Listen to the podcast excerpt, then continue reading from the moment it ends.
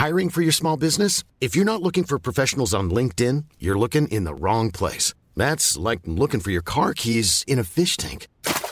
LinkedIn helps you hire professionals you can't find anywhere else, even those who aren't actively searching for a new job but might be open to the perfect role. In a given month, over 70% of LinkedIn users don't even visit other leading job sites. So start looking in the right place. With LinkedIn, you can hire professionals like a professional. Post your free job on linkedin.com slash people today.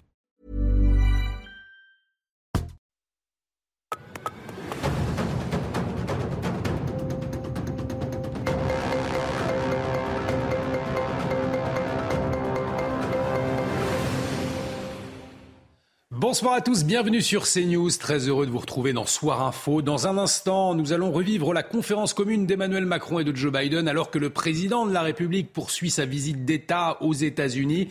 Une rencontre aux multiples enjeux dans le contexte de la guerre en Ukraine. Emmanuel Macron et Joe Biden affichent leur unité, même si les images montrent beaucoup de complicité entre les deux hommes. Reste que derrière, eh bien, les apparences se cachent aussi des sujets sensibles. On analysera la prise de parole des deux hommes avec nos invités, euh, mais avant un point sur les dernières actualités avec vous, Mathieu Devez. Bonsoir, mon cher Mathieu. Bonsoir Olivier, bonsoir à tous. Deux bébés retrouvés morts à Bédouin, c'est dans le Vaucluse. C'est dans le Vaucluse et selon la procureure de la République de Carpentras, les corps ont été découverts au domicile d'une femme. Elle a été placée en garde à vue alors que la magistrate précise que les faits sont de nature criminelle. Une grève d'une ampleur inédite chez les médecins et les biologistes libéraux. Ils sont des milliers à avoir fermé leurs cabinets et laboratoires les uns pour réclamer des hausses de tarifs, les autres pour s'élever contre une ponction de leurs bénéfices. Les médecins réclament le doublement du prix de la consultation de 25 à 50 euros. La grève sera reconduite demain. La France et les États-Unis doivent redevenir frères d'armes. C'est le message lancé par Emmanuel Macron à Joe Biden face notamment à la guerre en Ukraine. Le président français a été accueilli à la Maison-Blanche par son homologue américain. Les deux chefs d'État ont affiché la solidité de leur alliance malgré les frictions sur la politique industrielle américaine jugée agressive par Paris. Enfin, on termine ce journal avec le décès de Mylène de Mongeau à 87 ans. L'actrice reste associée à des comédies populaires des années 1950 et 1960 comme la trilogie Fantomas. Elle a partagé l'affiche avec des grands noms du cinéma français, Yves Montand dans Les Sorcières de Salem, Henri Vidal dans Sois belle et tais-toi ou encore Alain Delon dans Faible femme. Et plus récemment, elle s'est imposée comme une figure populaire du grand écran grâce à la comédie Camping. Merci beaucoup Mathieu, Mathieu Deves, qu'on retrouvera tout à l'heure pour un nouveau point sur l'actualité. Euh, et je vous le disais, au vu de l'importance de la visite d'État d'Emmanuel Macron aux États-Unis, une visite, une visite aux enjeux multiples, eh bien nous avons fait le choix de rediffuser la prise de parole d'Emmanuel Macron et de Joe Biden. Les œufs se sont exprimés en début de soirée. On écoute et on analyse ensuite avec nos invités. Je suis très heureux de vous retrouver. Aujourd'hui, le président Macron et moi-même avons passé des moments ensemble. Nous avons eu un dîner privé avec nos épouses hier soir. Mais c'est merveilleux de vous accueillir ici. Nous avons eu d'excellentes conversations et j'apprécie toujours ces opportunités de partager des idées avec vous, Monsieur le Président. J'ai surtout apprécié le temps que nous avons passé ensemble avec le Président, Brigitte et. C'est la toute première fois que j'ai un dîner en ville de Washington depuis longtemps, mais j'avais la protection du gouvernement français. Mais euh, sans plaisanter, la France est un de nos partenaires les plus forts et sur le plan historique, c'est un de nos alliés les plus capables. Et sachez que vous êtes mon ami, outre le, le, fait que vous soyez le président d'un grand pays. Et nous partageons les mêmes valeurs. Nous avons le même programme de base pour confronter les défis. Parfois, nous avons de légères différences, mais cela n'est pas fondamental. En tout cas, euh, tel que je l'ai vu depuis que je suis en fonction, depuis quelques années. Et ensemble, avec tous nos alliés de l'OTAN, l'Union européenne et le G7, nous faisons front commun contre la guerre brutale menée par la Russie contre l'Ukraine. Nous en avons beaucoup parlé durant notre rencontre bilatérale. Nous continuerons à soutenir fermement le peuple ukrainien qui défend ses foyers et ses familles, sa souveraineté et son intégrité territoriale contre l'agression de la Russie. Extraordinairement brutal. Je savais que ce serait brutal, mais je n'aurais pas pu imaginer que ce serait aussi brutal que cela.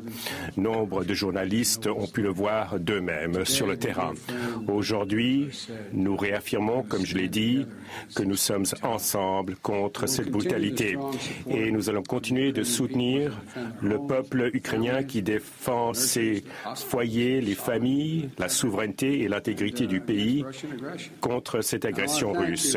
Et je dois vous remercier, Monsieur le Président, pour l'accueil que le peuple français réserve à plus de 100 000 réfugiés ukrainiens. Et cela témoigne de votre identité en tant que peuple. Ce sont des gens qui fuient la barbarie. Poutine pense qu'il peut écraser la volonté de tous ceux qui s'opposent à ses ambitions impériales en attaquant les infrastructures civiles en Ukraine, en bloquant l'approvisionnement énergétique de l'Europe pour faire grimper les prix et en exacerbant une crise alimentaire qui touche en fait euh, les populations vulnérables, pas qu'en Ukraine, mais dans le monde entier. Il ne réussira pas. Le président Macron et moi-même sommes résolus à continuer de travailler ensemble pour demander des comptes à la Russie et pour atténuer les conséquences mondiales de la guerre de Poutine sur le reste du monde. Les États-Unis aident l'Europe à se diversifier en s'éloignant du gaz naturel russe, tout en accélérant nos transitions vers des énergies propres et nous allons continuer à travailler en partenariat étroit avec l'Europe pour aller de l'avant. Je me félicite des progrès que nous avons déjà réalisés sur ces questions dans le cadre de la Task Force États-Unis-Union européenne sur la sécurité énergétique. Et aujourd'hui, nous nous sommes également engagés à approfondir la coopération entre la France et les États-Unis sur l'énergie nucléaire civile par le biais de notre partenariat bilatéral sur l'énergie propre. Partout dans le monde, la France et les États-Unis travaillent à renforcer la stabilité et la sécurité. Nous partageons une vision pour l'Indo-Pacifique. Nous voulons un Indo-Pacifique libre et ouvert, prospère et sûr.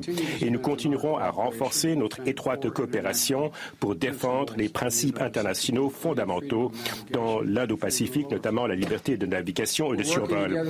Nous travaillons ensemble aussi pour soutenir un Moyen-Orient plus intégré, plus pacifique et plus prospère.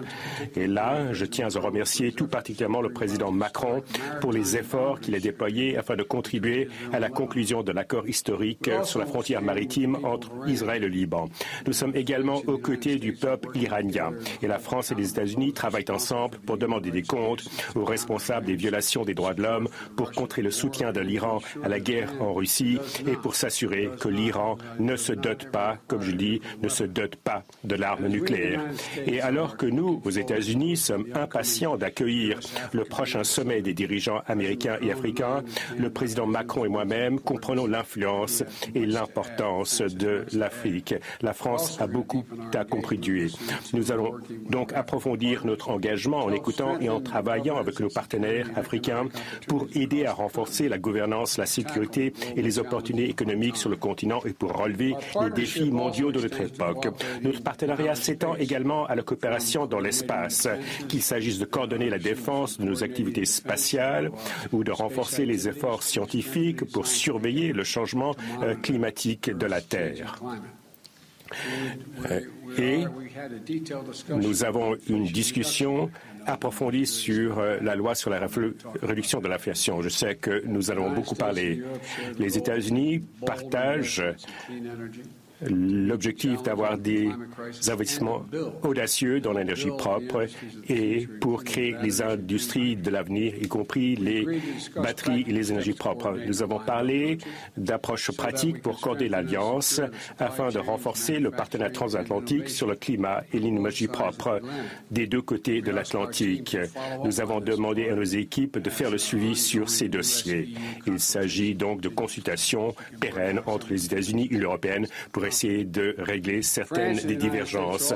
La France et les États-Unis mènent également des efforts pour renforcer la santé mondiale et la sécurité sanitaire mondiale. La visite du président Macron tombe le jour de la journée mondiale de lutte contre le sida. Et je veux particulièrement souligner nos efforts conjoints pour atteindre notre objectif de mettre fin à l'épidémie de sida d'ici 2030. C'est un but que nous avons fixé et nous le réaliserons. Et pour ce faire, nous avons tous les outils dont nous avons besoin. Il s'agit tout simplement donc faire une priorité, non seulement pour nous deux, mais pour tous les pays du monde.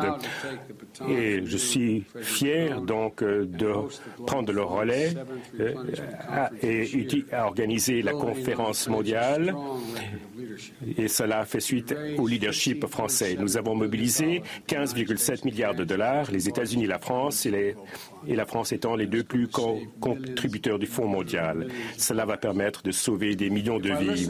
Si j'énumérais tous les domaines dans lesquels la coopération entre la France et les États-Unis permet de faire des progrès scientifiques significatifs, nous nous serions ici jusqu'au dîner. Permettez-moi de conclure en soulignant notre investissement à long terme pour approfondir les liens entre nos peuples, en particulier notre programme franco-américain Fulbright, qui fêtera son 75e anniversaire l'année prochaine et qui a facilité des milliers d'échanges entre nos étudiants et nos éducateurs au fil des décennies. Cela est tout à fait critique pour notre relation. C'est un élément clé pour garantir que l'avenir de cette alliance vitale reste fort et dynamique pour les générations à venir. Alors, Emmanuel, merci encore une fois pour tout ce que nos nations font ensemble, la coopération. Mon administration a construit notre politique étrangère autour de la force de nos alliances et la France est au cœur même de cet engagement. Merci, mon ami, et je me réjouis de travailler avec toi. Et comme on, le dit dans le Sénat américain, donc je te cède la parole. Merci, Monsieur le Président. Monsieur le Président, cher Joe, merci infiniment pour euh, ces mots qui reflètent complètement l'échange que nous venons d'avoir, mais merci surtout pour votre accueil. Et nous étions très heureux avec mon épouse, en effet, de, partager ce moment hier à vos côtés, aux côtés de votre épouse. Et je veux vous dire combien nous sommes, je le disais ce matin, à la fois émus, honorés, ma délégation et moi-même, d'être accueillis par vous en cette première visite d'État sous votre administration. Et au fond, cette relation, nous l'avons l'un et l'autre dit ce matin, vous venez de le rappeler, se bâtit sur une histoire qui nous oblige et nous dépasse parce qu'elle est faite de sang versé, parce qu'elle est faite d'engagements réciproques.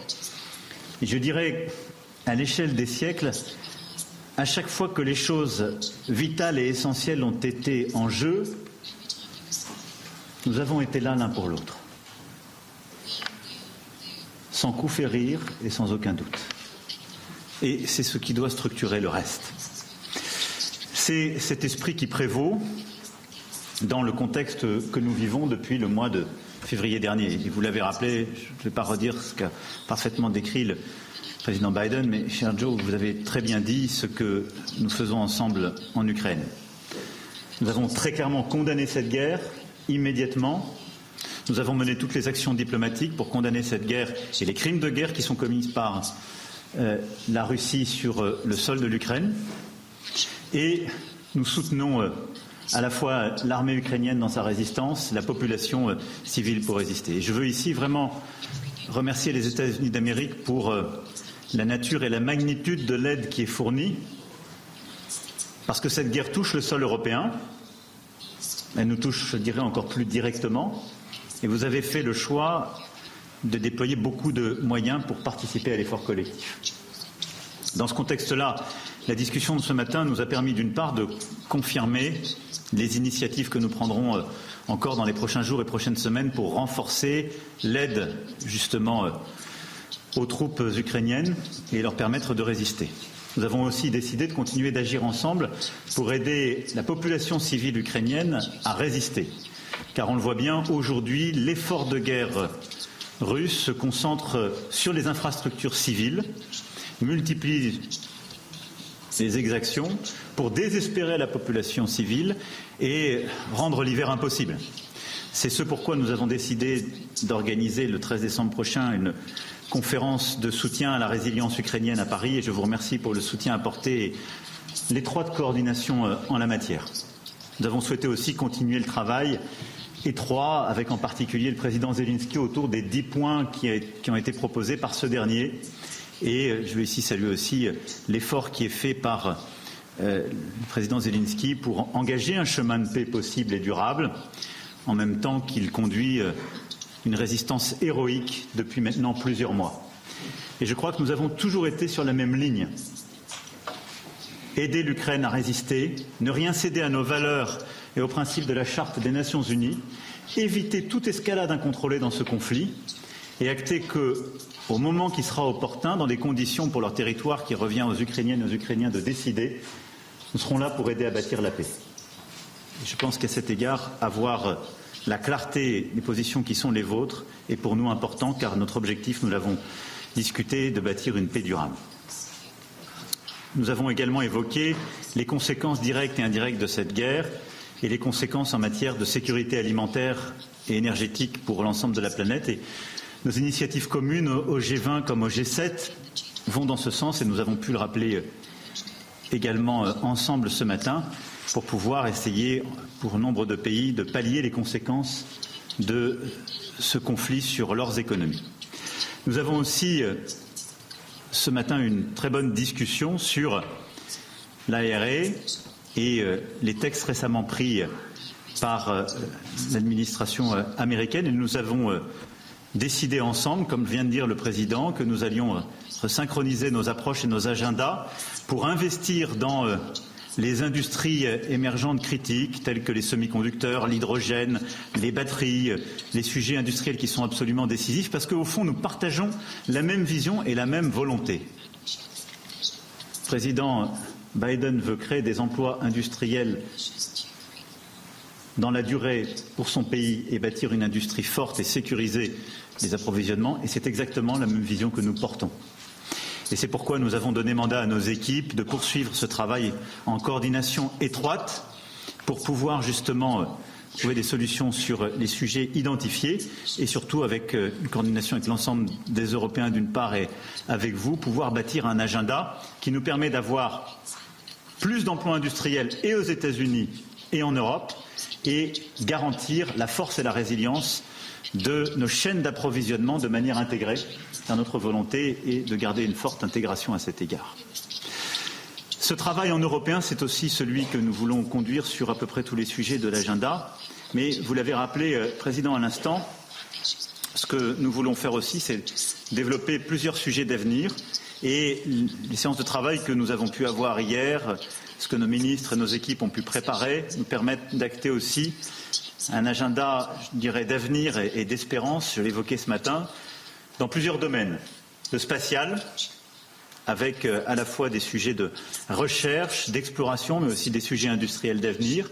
Le nucléaire civil, avec là aussi des nouveaux sujets de recherche communs, en particulier sur euh, les euh, techniques les plus avancées, car je crois pouvoir dire que pour l'un et pour l'autre, le nucléaire civil fait partie de la solution énergétique dans laquelle nous croyons et qui seul permet de réussir à créer des emplois, avoir une énergie sûre, compétitive et atteindre notre objectif de neutralité carbone en 2050.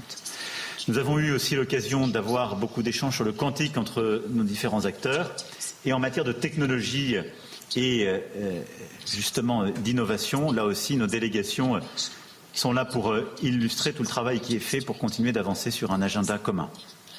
Enfin, c'est aussi euh, nos engagements sur les grands sujets internationaux qui, euh, irriguent notre relation. Je ne saurais trop redire ici combien nous avons été euh, heureux de voir votre choix, qui correspondait à vos engagements historiques et à vos engagements de campagne, de revenir sur les grands sujets internationaux, qu'il s'agisse du climat ou de la santé. Cela change la donne. Et là où nous avons pu résister pendant quelques années, nous avons pu réengager les efforts.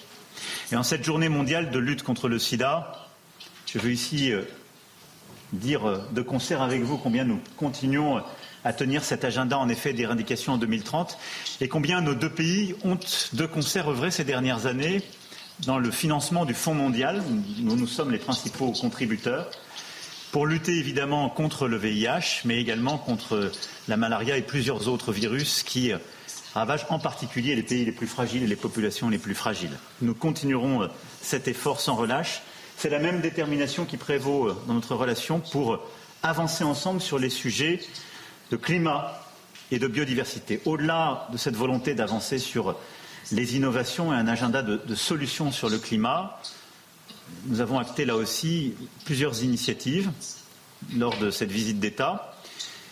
Bâtir des solutions de financement innovants pour aider les pays émergents et les pays les plus fragiles pour leur permettre de nous accompagner sur cette route du développement et du climat. Et à cet égard, euh, vous aurez un rôle essentiel dans le sommet que nous comptons organiser euh, à l'été prochain de, nouveaux partenariats entre le Nord et le Sud qui s'inscrit pleinement d'abord dans la logique de ce que nous avons fait ensemble pour réallouer plus de moyens vers les pays du Sud, mais aussi de l'agenda de réforme de nos institutions multilatérales financières qui est indispensable pour réussir cet objectif, en particulier réforme de la Banque mondiale et amélioration de nos instruments financiers existants. Et puis en matière de biodiversité, nous avons eu l'occasion hier de parler avec le, caucus compétent.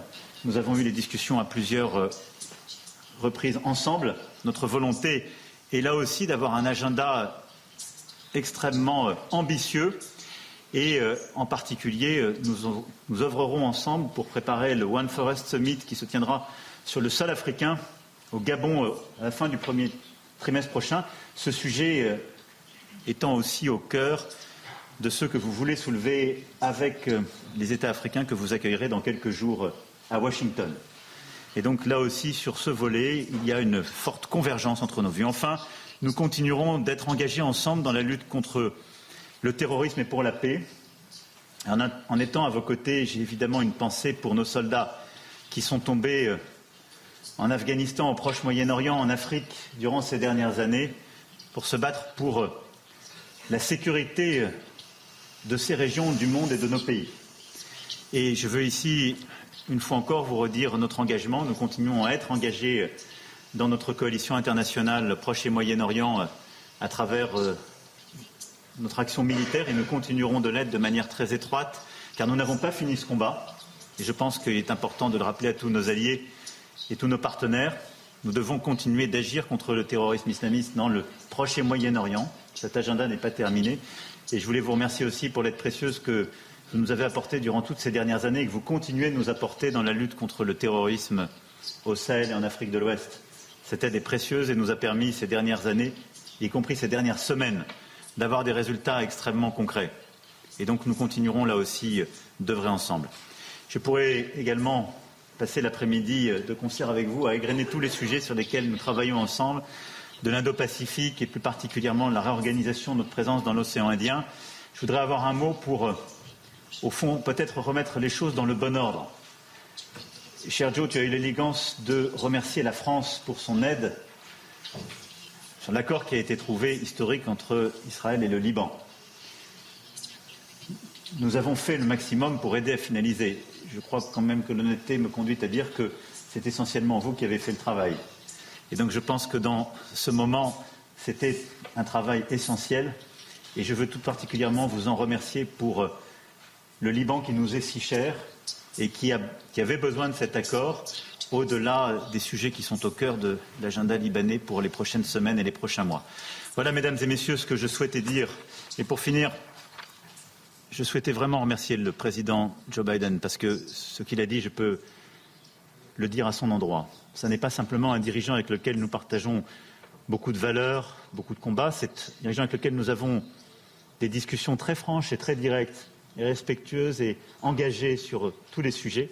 C'est aussi devenu un ami et je vous tenais à te remercier pour l'accueil qui nous est fait, l'honneur qui nous est fait, mais surtout l'importance dans ce moment de pouvoir passer du temps ensemble et prendre des décisions pour notre avenir commun. Merci infiniment. Uh, je vous remercie, Emmanuel. Donc, euh, en privé, je l'appelle celui donc qui me permet de conclure les accords. Il a fallu négocier, mais il a fallu quelqu'un pour boucler. Et je le remercie. Voilà, nous allons inviter au total deux journalistes par personnel, donc quatre en tout. Et la première question nous viendra de l'AFP, Miss Hind. Merci, Monsieur le Président. Une question pour vous, pour le Président Macron. vous dites que vous allez maintenant assurer une meilleure coordination avec la France. Mais le président Macron a dit hier que la loi sur la réduction de l'inflation est euh, super agressive.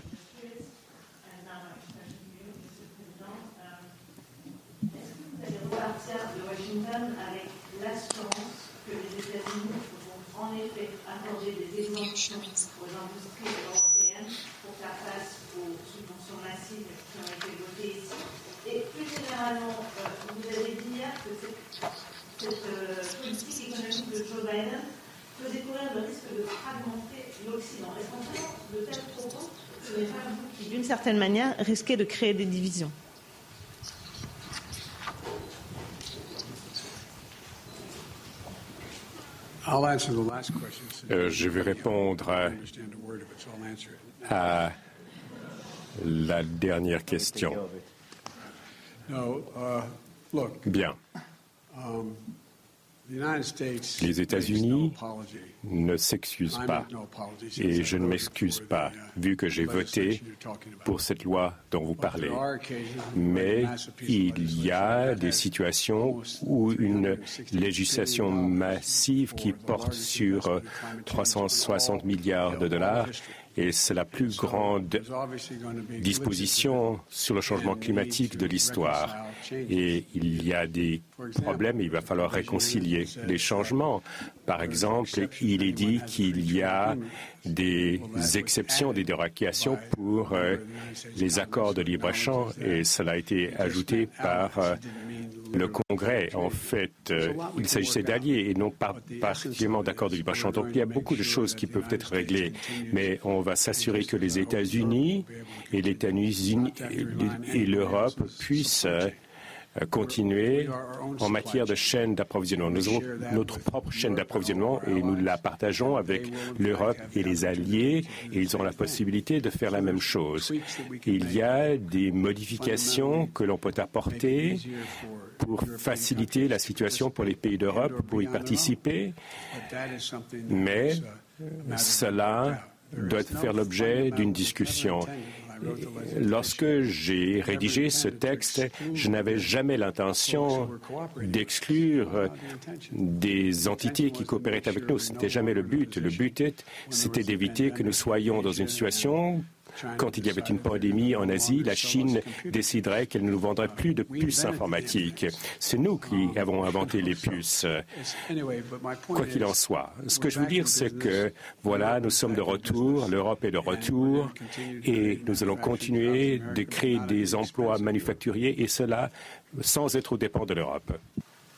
Ce que nous avons échangé avec le président Biden, ce que le président Biden vient d'ailleurs de dire, et ce que j'évoquais hier, mais à propos au caucus, c'est simple. Les États-Unis d'Amérique ont pris une législation pour leur industrie, leur pays, avec un objectif que nous partageons.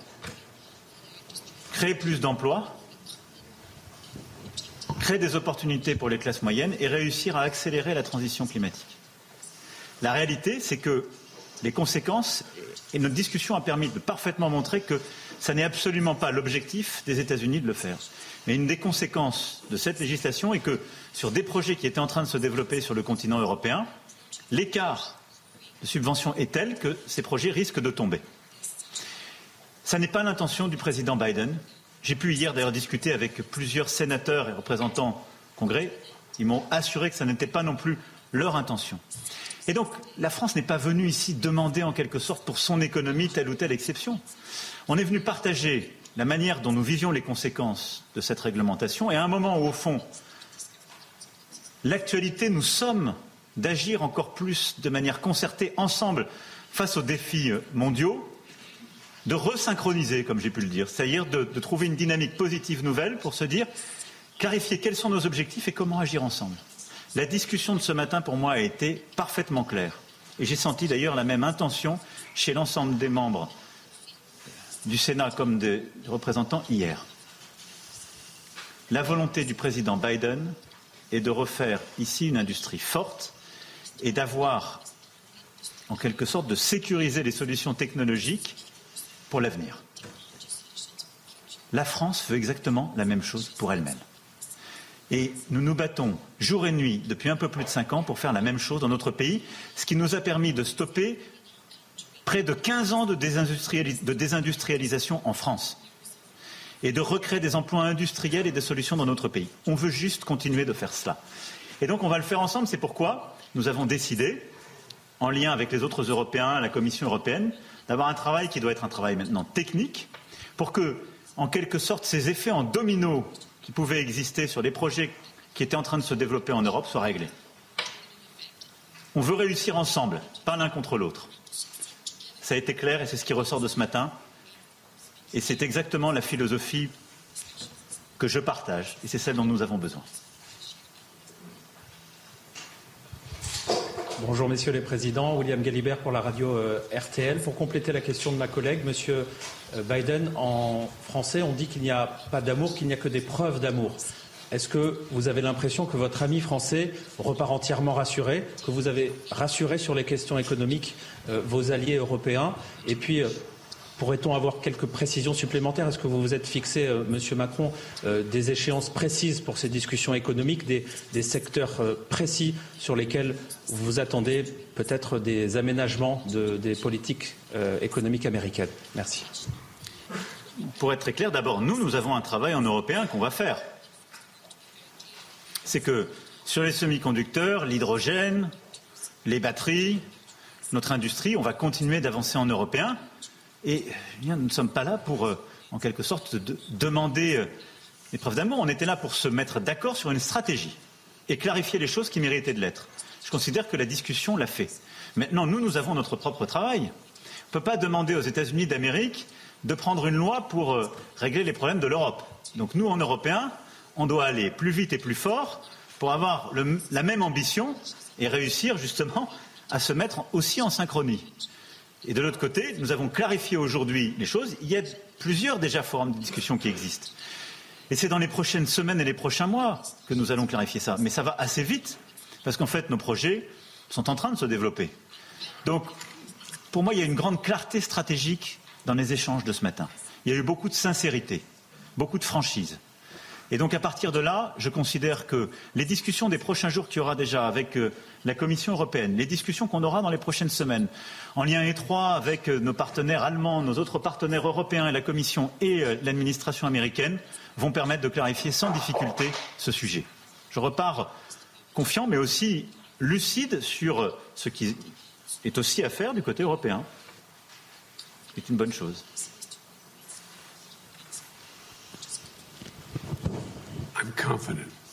Oui, j'ai confiance, je suis confiant. Voilà ma réponse.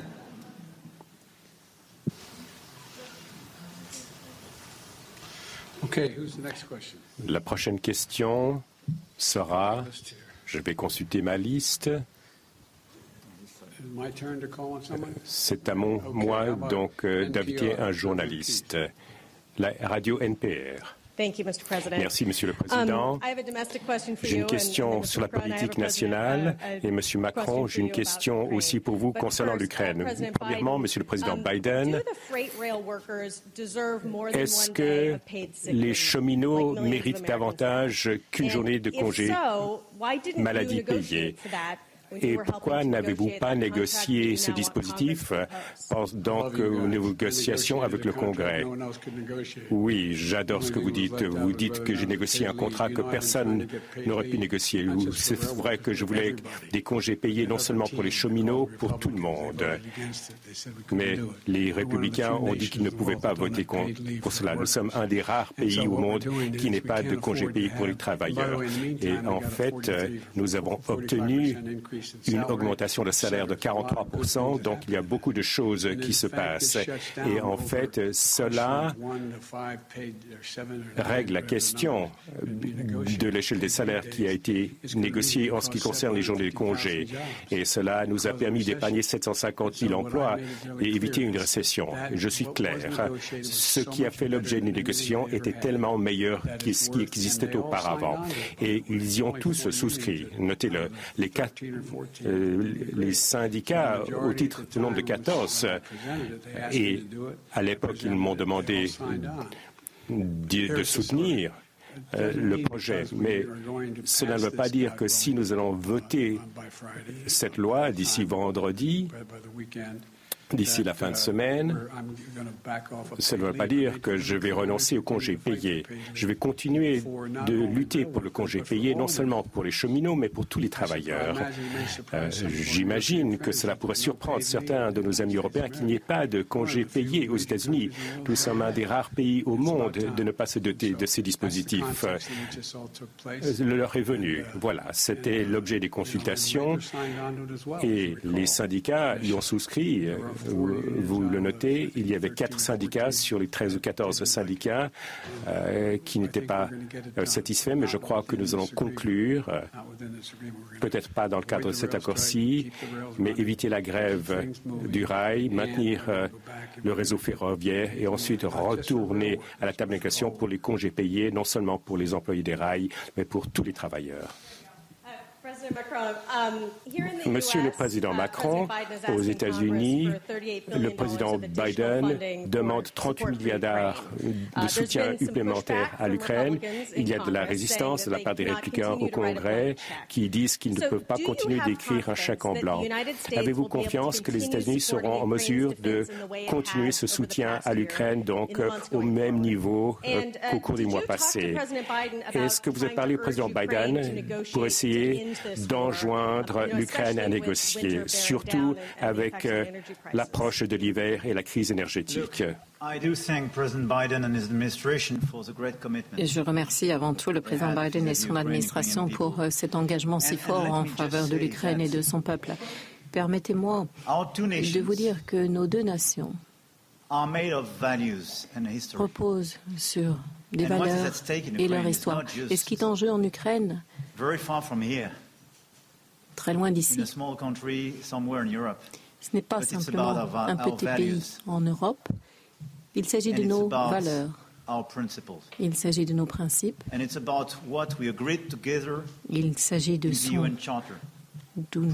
dont nous sommes convenus dans la Charte des Nations Unies, protéger la souveraineté, l'intégrité territoriale. Et c'est la raison pour laquelle je pense très sincèrement que le fait que les États-Unis soutiennent si fortement l'Ukraine à l'heure actuelle est très important, pas uniquement pour les Ukrainiens, mais également pour les Européens, et c'est la raison pour laquelle nous vous remercions de cette solidarité, mais également pour la stabilité de notre monde aujourd'hui. Parce que si nous considérons que nous pouvons abandonner un pays Abandonner le plein respect de ces principes, cela signifie qu'il n'y a aucune stabilité possible dans ce monde. Je pense en conséquence qu'il est très important que vous soyez si engagés. Um, Et je remercie à ce titre votre peuple, vos élus nous allons poursuivre avec notre propre soutien. Nous avons augmenté notre soutien militaire, économique également. Nous augmentons également notre soutien humanitaire. Et quant à la deuxième question que vous avez posée, permettez-moi de vous dire que nous n'allons jamais faire pression sur les Ukrainiens pour qu'ils acceptent un compromis qui ne serait pas acceptable pour eux car ils sont si courageux et ils défendent précisément leur vie, leur nation et nos principes. Et nous n'aurions jamais de paix durable dans ce cas. Si nous voulons une paix durable, nous avons besoin de respecter les Ukrainiens et qu'ils décident eux-mêmes le, contenu, le moment de négocier toutes questions relatives à leur territoire et à leur avenir. Microphone, please. No microphone. va s'entretenir dans les euh, prochains jours, les prochaines semaines avec euh, Vladimir Poutine. Euh, We hear that President Macron will be speaking to President Putin anytime soon? Vous approuvez l'approche du président français? Puis une deuxième question euh, pour, pour vous deux, alors que la guerre en Ukraine semble aujourd'hui à, à, un tournant, est-ce qu'il vous semble réaliste que le président Zelensky conditionne l'ouverture de négociations à un retour, j'allais dire, dans le giron ukrainien de la Crimée? Merci.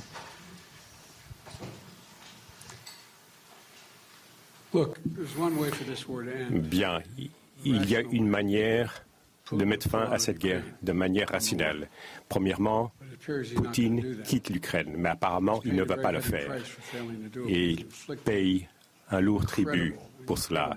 Et il inflige un carnage incroyable contre la population civile en Ukraine. Il bombarde des maternités, des hôpitaux, des maisons pour enfants. C'est malade ce qu'il fait. En fait, je n'ai pas de plan de contacter M. Poutine. Je veux bien choisir mes mots.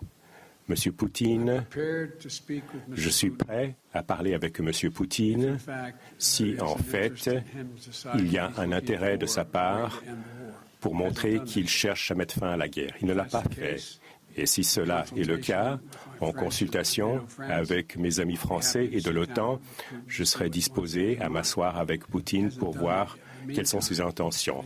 Il n'a pas fait, mais entre-temps, je pense qu'il est tout à fait critique. Nous devons absolument soutenir le peuple ukrainien. L'idée selon laquelle Poutine vaincra à un moment quelconque l'Ukraine est de là du compréhensible. Imaginez donc qu'ils essayent d'occuper ce pays pendant 2, 5, 10 ou 20 ans, si cela était possible. Il a fait des heures de calcul à tous les niveaux. Il pensait qu'il serait accueilli à bras ouverts dans les régions russophones de l'Ukraine. Relisez ces textes lorsqu'il a dit qu'il allait envahir. Regardez ces textes, ces discours qu'il a prononcés. Il a parlé du besoin de devenir un nouveau Pierre le Grand. Il a parlé du besoin que la population de Kiev, qui est le cœur de l'identité russe, les origines de la Russie, il a fait des erreurs de calcul à tous les niveaux. Donc la question qui se pose, comment peut-il s'extriquer de cette situation? Moi, je suis prêt, si lui est prêt à parler, je voudrais savoir quelles sont ses intentions, mais je le ferai avec mes alliés de l'OTAN. Je ne le ferai pas tout seul. Je vous remercie. Sur euh, la question que vous posez et les préconditions ou les conditions qui sont mises par le président euh, ukrainien, je pense que ce qui est important pour nous tous de regarder, c'est qu'au moment même où l'Ukraine est en train de résister, de subir des crimes de guerre, de subir des attaques sur ses infrastructures civiles, de mener des contre-offensives, le président Zelensky a proposé un plan de paix en dix points. Et je pense que notre devoir, c'est d'engager le travail avec lui, parce qu'il y a une vraie volonté de la part des Ukrainiens d'aller sur le terrain de la discussion. Et nous le reconnaissons et nous le saluons. Et je peux ici vous dire, pour avoir été pendant plusieurs années responsable du suivi de ce qu'on appelait le format Normandie et donc de la mise en œuvre des accords de Minsk. La dernière réunion qu'il y a eu entre le président Zelensky et le président Poutine, elle date, c'est d'ailleurs la seule, de décembre 2019. Et nous étions à cette époque-là avec la chancelière Merkel. Je peux vous dire que j'ai vu un président sincère qui voulait discuter et négocier. Et le président Zelensky, depuis son élection jusqu'au mois de février dernier, il n'a eu de cesse de vouloir négocier. Celui qui a décidé de lancer une guerre, c'est le président Poutine. J'en ai été le témoin direct, y compris par le déplacement que j'ai pu faire en Russie et en Ukraine au début du mois de février. Donc il est légitime que le président Zelensky ait des préconditions euh, pour négocier. Maintenant, nous, nous devons en travailler la substance de ce qui peut être à terme un accord de paix. Et ensuite, c'est l'évolution des prochaines semaines et des prochains mois qui nous dira le moment qui est le bon et le choix des Ukrainiens. Une fois qu'on a dit ça, je continuerai en effet à, parler au président Poutine. Et d'ailleurs, on s'en a entretenu ce matin avec euh, le président Biden parce que euh, nous avons constamment essayé aussi d'éviter des escalades et d'obtenir des choses très concrètes.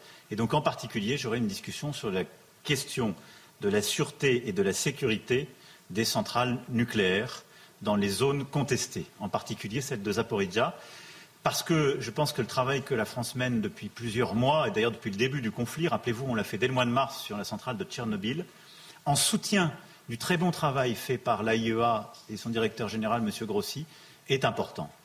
Donc il faut continuer de, de faire cela et d'engager. Donc nous continuerons. Voilà. Merci beaucoup. Thank you so much. Ladies and gentlemen, distinguished guests, please remain in your seats until the official delegations have departed. Et de retour sur le plateau de Soir Info pour analyser, décrypter cette prise de parole commune d'Emmanuel Macron et de Joe Biden. Et autour de ce plateau, pour cela, euh, avec nous, Johan Usaï ce soir, journaliste politique CNews. On ne vous présente plus. À vos côtés, euh, Karima Brick. Bonsoir Karima, journaliste. Nathan Dever, bonsoir. Bonsoir. Agrégé de philosophie. Bonsoir Alexandre Devecchio. Bonsoir. Rédacteur en chef Le Figaro. Et à vos côtés, Régis Le Sommier. Bonsoir. Régis. Euh, directeur de la rédaction d'Omerta. Emmanuel euh, Macron et Joe Biden se sont donc exprimés en fin d'après-midi. C'était à Washington. Florian Tardif, notre envoyé spécial, est sur place. Il nous dit ce qu'il faut retenir de cette prise de, de parole et on l'analyse ensuite.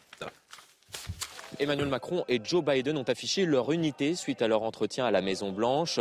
Euh, plus qu'un partenaire, Emmanuel est devenu un ami, a ainsi expliqué le président américain concernant euh, l'un des principaux points de crispation entre les deux hommes, l'IRA, l'Inflation Reduction Act, qui est ce plan euh, d'aide massive aux entreprises américaines pour les aider à résister à l'inflation. Joe Biden a assuré que l'objectif des États-Unis n'était pas de nuire aux Européens, à commencer par la France. Les deux hommes ont ainsi expliqué qu'ils allaient à travailler ensemble et non l'un contre l'autre. Je repars euh, confiant, a ainsi dit Emmanuel Macron, confiant mais lucide, lucide qu'il faut encore euh, travailler, notamment du côté européen, pour aider les entreprises européennes, vous l'avez compris, à résister à l'envolée des prix effectivement le différent sur le plan économique entre les deux pays qui a été abordé. On va y revenir tout à l'heure, mais également la guerre en Ukraine hein, qui a été au, cœur de cette conférence de presse. Johan, une volonté hein, d'unité que les deux hommes ont voulu euh, afficher en fin d'après-midi. Oui, l'Ukraine, c'est pas le point de crispation le plus important, évidemment. Il y a même un accord qui est assez euh, flagrant de ce point de vue-là. C'est-à-dire qu'ils sont quand même d'accord sur des points principaux. Ils sont d'accord pour dire qu'il faut aider euh, militairement l'Ukraine en livrant des armes et en en livrant même peut-être de, plus en plus. Et ils sont d'accord pour dire aussi qu'il faut à tout prix éviter l'escalade. Donc quand vous êtes d'accord sur ces deux points principaux, et, évidemment, euh, c'est déjà beaucoup. Donc le déplacement d'Emmanuel Macron et cette visite d'État, elle est davantage tournée vers l'économie, l'économique. C'est là qu'il y a les points de crispation euh, les plus forts. Alors évidemment, là, tout est très protocolaire. Les, les, mots sont pesés. On ne va pas évidemment afficher comme ça, au vu et au su de tout le monde, des divergences, des tensions. Mais il y a bien des tensions. Emmanuel Macron, quand même, assez remonté contre ce plan voté au mois, au mois d'août euh, dernier. on sent bien que le président sait bien qu'il ne va pas arracher beaucoup à Joe Biden, qui a eu du mal d'abord à faire voter ce plan de réduction de l'inflation aux, aux États-Unis. Il ne lâchera rien là-dessus. Emmanuel Macron, s'il va aux États-Unis, c'est aussi pour envoyer un message aux Européens pour leur dire à notre tour maintenant de prendre la situation en main et de nous-mêmes mmh. faire voter des mesures de protection.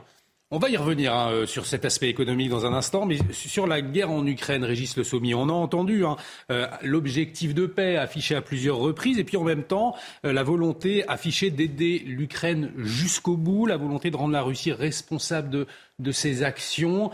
comment est-ce que vous avez entendu ces, mots des présidents français et américains? Bah, Il y a une convergence sur les deux, mais pardon. Je vais y arriver, excusez-moi. Euh, il y a une convergence, euh, et en, effet, une volonté d'afficher une unité. Maintenant, euh, ces mots ne, veulent pas dire grand-chose. Mmh. C'est-à-dire, euh, la question de la paix est conditionnée, en effet, à quelque part à ce que va faire Poutine euh, dans les mois qui viennent. Euh, et les, les, comment on sait que la question de la Crimée, qui a été une question qui a été posée par un journaliste, on sent bien qu'on a évité de, de trop aller dans cette direction et de de, de laisser penser qu'on pourrait faire pression sur le président Zelensky pour accepter. Euh, voilà, donc en fait, on réaffirme sans cesse, euh, ce seront les Ukrainiens qui décideront et on fera la paix quand les Ukrainiens le décideront.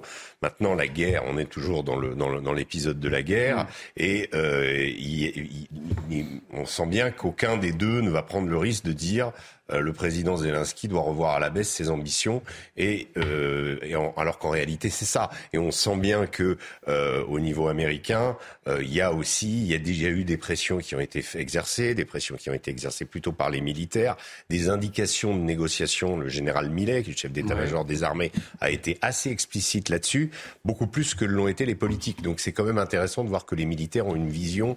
et puis l'épuisement que provoque cette guerre, et l'épuisement, il n'est pas pas évidemment du côté de nos armées, mais du côté des armements et des munitions qu'on peut fournir et qu'on continue à fournir à l'Ukraine. C'est-à-dire que aujourd'hui, la consommation d'obus par jour est absolument incroyable.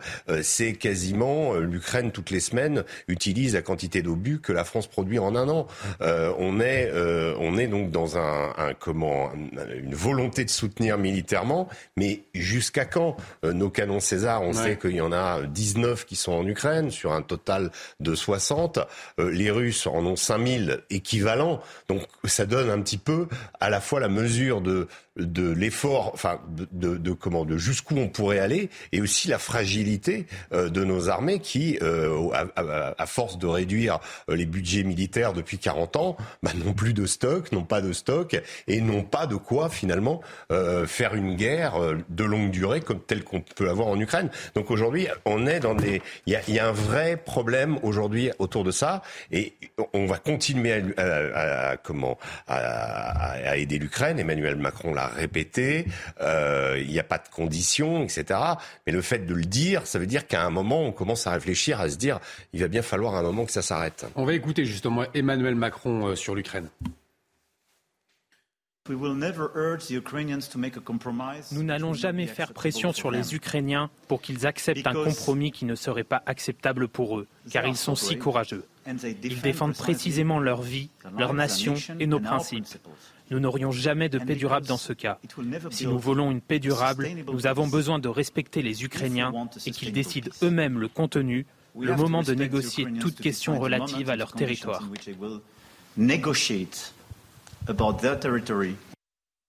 Alors on sait que l'ennemi juré de la Russie, eh bien, ce sont les, États-Unis. Euh, aujourd'hui, on entend euh, Emmanuel Macron emboîter le pas de, Joe Biden. Hein. ils ont exactement la même posture. Est-ce que ça veut dire qu'une posture médiatrice de la France, au fond, on oublie aujourd'hui?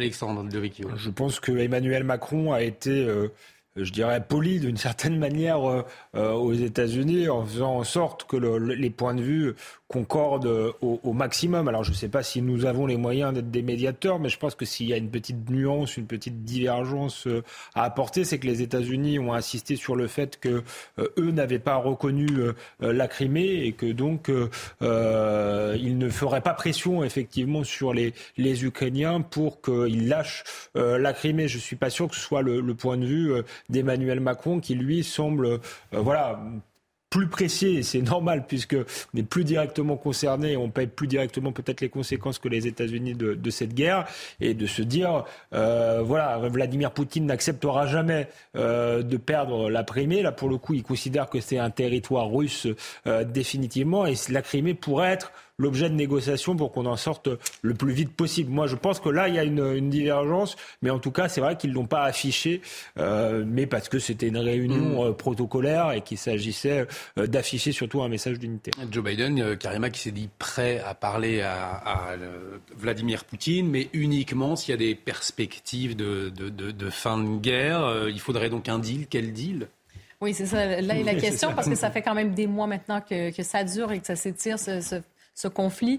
Mais euh, ça, c'est quand même le paradoxe hein, avec euh, cette guerre en Ukraine, c'est que ça a rapproché d'une certaine façon, à tout le moins d'un point de vue diplomatique, la France et les États-Unis. Parce que euh, Emmanuel Macron l'a dit, hein, il a dit il nous faut savoir redevenir frères d'armes.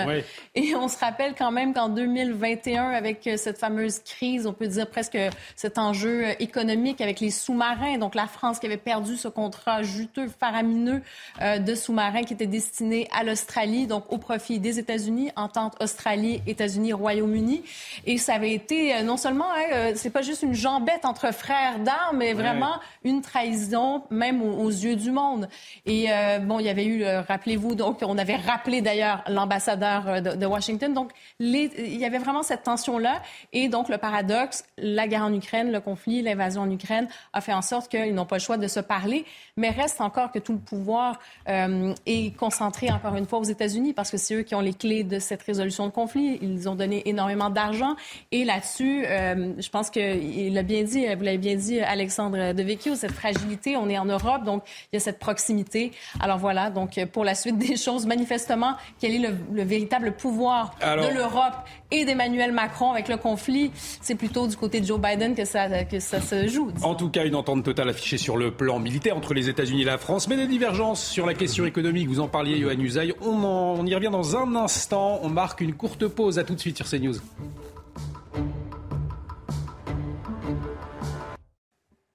De retour sur le plateau de Soir Info, toujours avec Johan Usaï, Karima Brick, Nathan Dever, Alexandre Devecchio et Régis Le Sommier. Dans un instant, on continue d'analyser la visite d'Emmanuel Macron aux États-Unis, notamment sa prise de parole conjointe avec Joe Biden en fin d'après-midi. Mais avant, le point sur l'actualité, c'est avec vous, Mathieu Devez. Bonsoir, Mathieu.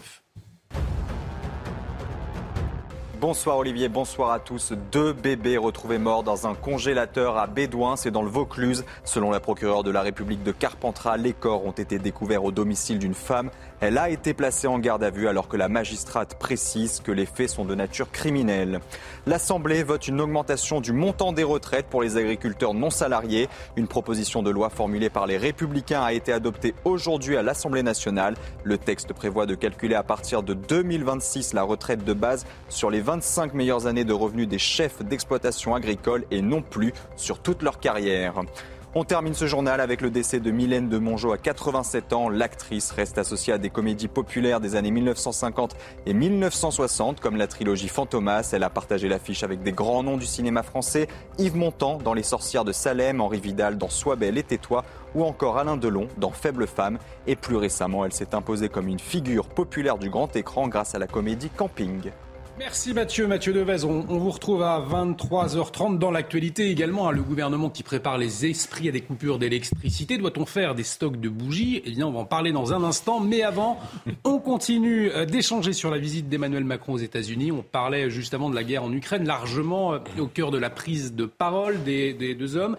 On sait aussi qu'il y a des différends. Alors, pas d'excuses des États-Unis sur le protectionnisme après les reproches d'Emmanuel Macron. Écoutez Joe Biden, on en parle ensuite. Les États-Unis ne s'excusent pas. Et je ne m'excuse pas, vu que j'ai voté pour cette loi dont vous parlez. Lorsque j'ai rédigé ce texte, je n'avais jamais l'intention d'exclure des entités qui coopéraient avec nous. Ce n'était jamais le but. Le but, c'était d'éviter que nous soyons dans une situation quand il y avait une pandémie en Asie, la Chine déciderait qu'elle ne nous vendrait plus de puces informatiques. C'est nous qui avons inventé les puces. Alors, pour rappel, hein, la loi américaine en question, elle prévoit des investissements massifs pour la transition énergétique, des centaines de millions euh, de dollars d'investissements qui se manifesteront, par exemple, par des aides euh, aux particuliers qui achèteront des voitures électriques made in USA. Euh, bref, Nathan Dever, Emmanuel Macron, lui, avait dénoncé le protectionnisme américain, des mesures super agressives, hein, selon ses mots. Les États-Unis, finalement, ne font défendre que leur intérêt. Joe Biden qui refuse de s'excuser, comment le comprendre oui, c'est ça ce qui est intéressant, c'est que euh, souvent les observateurs euh, se sont amusés à observer toutes les différences qu'il pouvait y avoir entre Obama, hmm. Trump et Biden. Et en estimant qu'il y avait des virages à 180 degrés entre une présidence républicaine ou démocrate aux États-Unis. il y en a pas. Et alors, il y en a certains, il y a, des, il y a des différences. Mais on observe un certain nombre d'invariants, aussi bien sur la scène géopolitique, sur l'action géopolitique, que euh, sur euh, le, les comportements économiques. Si euh, M. Trump avait fait la même chose, et quand il a pris des mesures protectionnistes par rapport à la Chine, par rapport à d'autres pays, tout le monde l'a traité de nationaliste, de tous les noms. Et là, M. Biden prend exactement des mesures qui, qui auraient pu, enfin peut-être pas exactement les mêmes, mais dont l'esprit aurait tout à fait pu être celui d'un Donald Trump. Et ce qui est intéressant, c'est de voir Premièrement, la brutalité avec laquelle il dit qu'il ne s'excuse pas. Mm. Euh, euh, la brutalité aussi avec laquelle, comme vous le rappeliez très justement, ce contrat sur les sous-marins avait été sabordé. Mais de voir que tout ça vient d'un pays qui est censé être notre ami, enfin qui dit qu'il est notre ami, qui dit qu'il est notre frère, et qui nous reçoit en grande pompe. Alors, si vous voulez, je, ne me permettrai pas, de, pour, pour, le coup, sur ce plan, de critiquer Emmanuel Macron, parce que je pense que la relation diplomatique avec les États-Unis est extrêmement complexe. Et que lui, depuis 2017, il l'a assez bien géré, aussi bien quand Donald Trump était président que quand Joe Biden l'était. Mais si vous voulez, là, il y a un déséquilibre flagrant. Et il me semble qu'il faut, la conclusion qu'il faut en tirer, c'est que sur la chaîne géopolitique, notamment par rapport à, la guerre en Ukraine, là, il y a de nouveau un bloc occidental euh, géopolitique extrêmement clair qui s'affirme alors qu'il était euh, très très menacé, très fragilisé, notamment euh, à la suite de la guerre en Syrie. Mais sur la, chaîne sur la scène économique, il est hors de question que l'Europe se fasse, si vous voulez, entre guillemets, avoir, flouter, pour ne pas employer des mots plus, plus vulgaires, par un pays qui ne la respecte pas. Et donc ça appellerait peut-être soit à des mesures analogues, en tout cas à ne certainement pas euh, euh, sourire et estimer que tout ça est oublié pour une coupe de champagne. Et donc ça veut dire ce soir, ce qu'on peut retenir, c'est que nos alliés euh, naturels sont les Américains sur le terrain militaire, mais des concurrents sur le terrain économique. Et au fond, soyons aussi patriotes qu'eux, finalement, sur ce. Bah, c'est un peu ce que depuis plusieurs années les Américains nous, nous incitent à, être, c'est-à-dire d'être plus patriotes et de d'arrêter de rêver à des euh, communautés internationales et à un monde libre dans lequel euh, nous, nous partagerions strictement les mêmes valeurs. La, la question, c'est bien de dire oui, nous partageons certaines valeurs en commun, mais les Américains partagent surtout avec eux-mêmes leurs intérêts, et ils nous l'ont démontré à plusieurs reprises. Ils l'ont démontré en fait, en réalité, tout au long de l'histoire. Mm. C'est-à-dire que on, met en avant des points où les Américains, en effet, sont venus euh, euh, nous sauver du nazisme pendant la Seconde Guerre mondiale et, et, en contrepartie, enfin, et avant, les Américains disent ah oui, il y a eu Lafayette qui a permis de faire la. On, en revient toujours aux mêmes, aux mêmes, aux mêmes histoires, mais dans la réalité, les Américains ne sont pas des, des partenaires euh, économiques, ce sont parfois des adversaires même euh, de la France et, et vouloir à, à, tout prix euh, dire oui, on fait partie du, de ce monde atlantiste. Il est temps parfois de. Emmanuel Macron a tenté de le faire, hein, même au début de la. Mm. Pour prendre la question de la géopolitique, ce que ce qu'Emmanuel Macron a tenté de faire avec Vladimir Poutine au début de la crise, il l'a rappelé, hein, c'est pas un hasard, devant Joe Biden, cette que, que Poutine, ce qui, ce qui s'est passé devant lui parce que il était vraiment à la manœuvre, il était, il pensait pouvoir justement faire que la France puisse euh, une nouvelle fois marquer sa différence, sa voix et proposer une solution médiatrice. Il, n'y est pas parvenu. Mais en tout cas, il a tenté de le faire. Euh, là, euh, le problème, c'est que l'enchaînement des événements font que la France se retrouve un peu contrainte et forcée euh, d'être à la remorque des États-Unis dans cette, dans cette histoire. Et ça, ça rend les choses très compliquées. Euh, cette, ce, ce, leadership américain dans la guerre en Ukraine, parce que ça rend les choses d'autant plus compliquées que la France est perdante comme l'Europe économiquement à, à, cause de ce conflit, alors que les États-Unis, au contraire, sont gagnants. Johan, il faut faire comme les États-Unis finalement mais la réponse de ce point de vue-là, la réponse de Joe Biden à Emmanuel Macron est assez mm. habile. Que dit le président américain? Il dit Vous nous reprochez de faire du protectionnisme. Après tout, on peut difficilement lui reprocher ça au président américain. Il a été élu pour protéger précisément les Américains et protéger l'économie. Qu'est-ce qu'il dit à Emmanuel Macron? On fait du protectionnisme, faites la même chose. Mais s'il dit cela, c'est parce qu'il sait très bien que c'est beaucoup plus compliqué pour l'Europe. Il faut avoir en tête que les États-Unis, c'est un État fédéral. Bon, ce qui hmm. n'est pas le cas de l'Europe. Euh, lorsque Joe Biden dit cela à Emmanuel Macron, il sait bien précisément que les pays européens ont des intérêts qui sont des intérêts euh, divergents. Si on prend l'exemple du couple franco-allemand, puisqu'on en parle beaucoup hmm. et qu'il est censé être le moteur de l'Union européenne, de ce point de vue-là, pour le protectionnisme, la France et l'Allemagne ont des points de vue totalement divergents, mais pour une raison qui est simple, c'est que la France a une balance commerciale qui est extrêmement déficitaire, ce qui n'est pas le cas de l'Allemagne, qui exporte beaucoup et qui donc, si elle prenait des mesures de protection, craint, elle, d'être affectée par des mesures de rétorsion, alors que la France ne serait pas touchée de la même manière. Les Allemands sont en train d'évoluer un peu là-dessus, compte tenu de la hmm. position euh, américaine, les, mais les choses bougent, mais elles bougent lentement parce qu'encore une fois, les intérêts des pays membres de l'Union européenne sont des intérêts qui ne sont, hélas, pas toujours similaires. Alexandre Devecchio, avant de revenir en France. Deux choses. Euh, la première, c'est effectivement, comme le disait Nathan Devers, l'America First euh, est bien ancré désormais dans le logiciel euh, américain. Et je pense que sur le plan de la politique intérieure, le Parti démocrate euh, était devenu le parti, la, la, gauche en, limousine, on disait. Ici, on dit la gauche caviar. On disait à propos d'Hillary Clinton, la gauche en limousine. Et ils avaient perdu l'électorat populaire qu'avait récupéré Donald Trump. Joe Biden l'a quand même senti, donc il fait un peu de woke pour plaire à la gauche libérale des grandes villes, mais il est obligé également de protéger ses classes populaires. C'est ce qu'il fait. Et effectivement, nous devrions faire la même chose. Et effectivement, Johan Usaï euh, a raison. Le problème, c'est qu'à l'intérieur de l'Europe, nous avons euh, des intérêts euh, divergents. Alors, on pourrait imaginer qu'on revienne à une forme d'Europe des nations et qu'après tout, la France fasse du protectionnisme tout seul. ce serait plus compliqué. Effectivement, il faut mieux le faire à une échelle plus grande. Le problème, c'est que l'Europe est une Europe allemande. Euh, faut dire ce qui est. C'est l'Allemagne qui, qui commande. Et effectivement, l'Allemagne a envie d'exporter et ne fait aucune concession. Elle a mis 200 millions, 200 milliards, je crois, ou, sur la table pour l'armement. il pourrait y avoir une forme de deal, dire aux Français, mm. c'est on va acheter des armes françaises. Je pense que ce sera pas le cas. Donc l'Allemagne fait cavalier seul. On l'a vu sur l'énergie. ce serait de notre intérêt de sortir du système européen de l'énergie, puisque le, le prix de l'énergie est indexé sur le prix du gaz. L'Allemagne refuse, refuse de faire des concessions. et dans le même temps, on se prend une amende euh, très lourde, 200, 200 millions d'euros, je crois. Euh, les, chiffres, là, je les, je les, je les donne euh, de, de, de, tête, mais parce que euh, on n'aurait pas assez euh, investi dans le renouvelable, alors que c'est nous qui émettons le moins. On est beaucoup plus vertueux que les Allemands en termes d'émissions de gaz à, à, effet de serre. Donc on pourrait aussi renégocier ça et dire oui, on a fait moins de d'énergie renouvelable, d'éolien, etc. Mais l'indicateur, ce devrait être le, le, taux d'émission de, de, de, carbone. On n'a pas de chef pour négocier ça. En fait, Emmanuel Macron euh, a été aux États-Unis. Je crois qu'il aurait plutôt dû aller voir euh, euh, le, le, chancelier allemand et lui dire maintenant, il y a des concessions à faire, surtout que vous, Allemands, vous avez mis l'Europe dans une situation catastrophique avec votre alliance, pour le coup, avec la Russie, le fait qu'on soit total, que, que, vous êtes totalement dépendant du gaz russe. Et donc là, il devrait y avoir un bras de fer d'entamer. Plutôt que d'aller effectivement boire le champagne avec Joe Biden, il peut le faire et de donner des leçons aux États-Unis. On sait très bien que Joe Biden ne changera pas, ce qui est une affaire de politique intérieure, puisque le protectionnisme, ça regarde les Américains. Il devrait au contraire engager un rapport de force avec l'Allemagne. Avant de parler de la crise de l'énergie, justement, vous l'évoquiez, euh, Karima. Oui, ben en fait, je voulais dire peut-être euh, revenir vraiment à cette relation euh, américain et français. C'est aussi quand on se tourne vers l'avenir. Euh, en fait, pour Joe Biden, l'Europe et la France, malheureusement pour Emmanuel Macron, ça n'incarne plus l'avenir.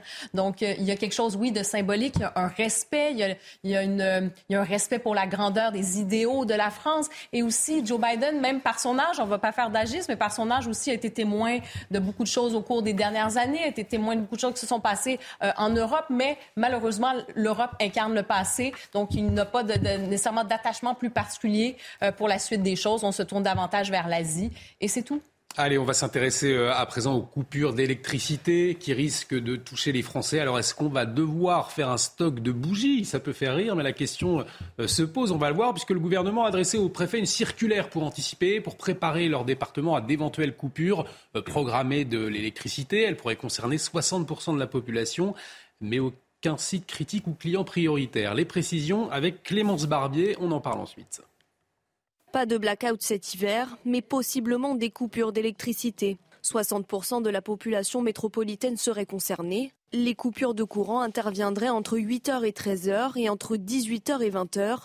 Certaines structures devront s'adapter comme les écoles susceptibles d'être délestées. Elles devront rester fermées le matin pour éviter d'être sans lumière, ni chauffage, ni alarme. Par précaution, les trains seront supprimés les lignes de métro fermées. En ce qui concerne les urgences, il sera recommandé de privilégier le 112, le numéro d'urgence européen. Des sites sensibles seront toutefois épargnés. C'est le cas des hôpitaux, des gendarmeries, des casernes de pompiers ou encore des quelques 3800 patients à haut risque dépendant d'un équipement médical à domicile branché sur le secteur. La Corse aussi n'est pas concernée.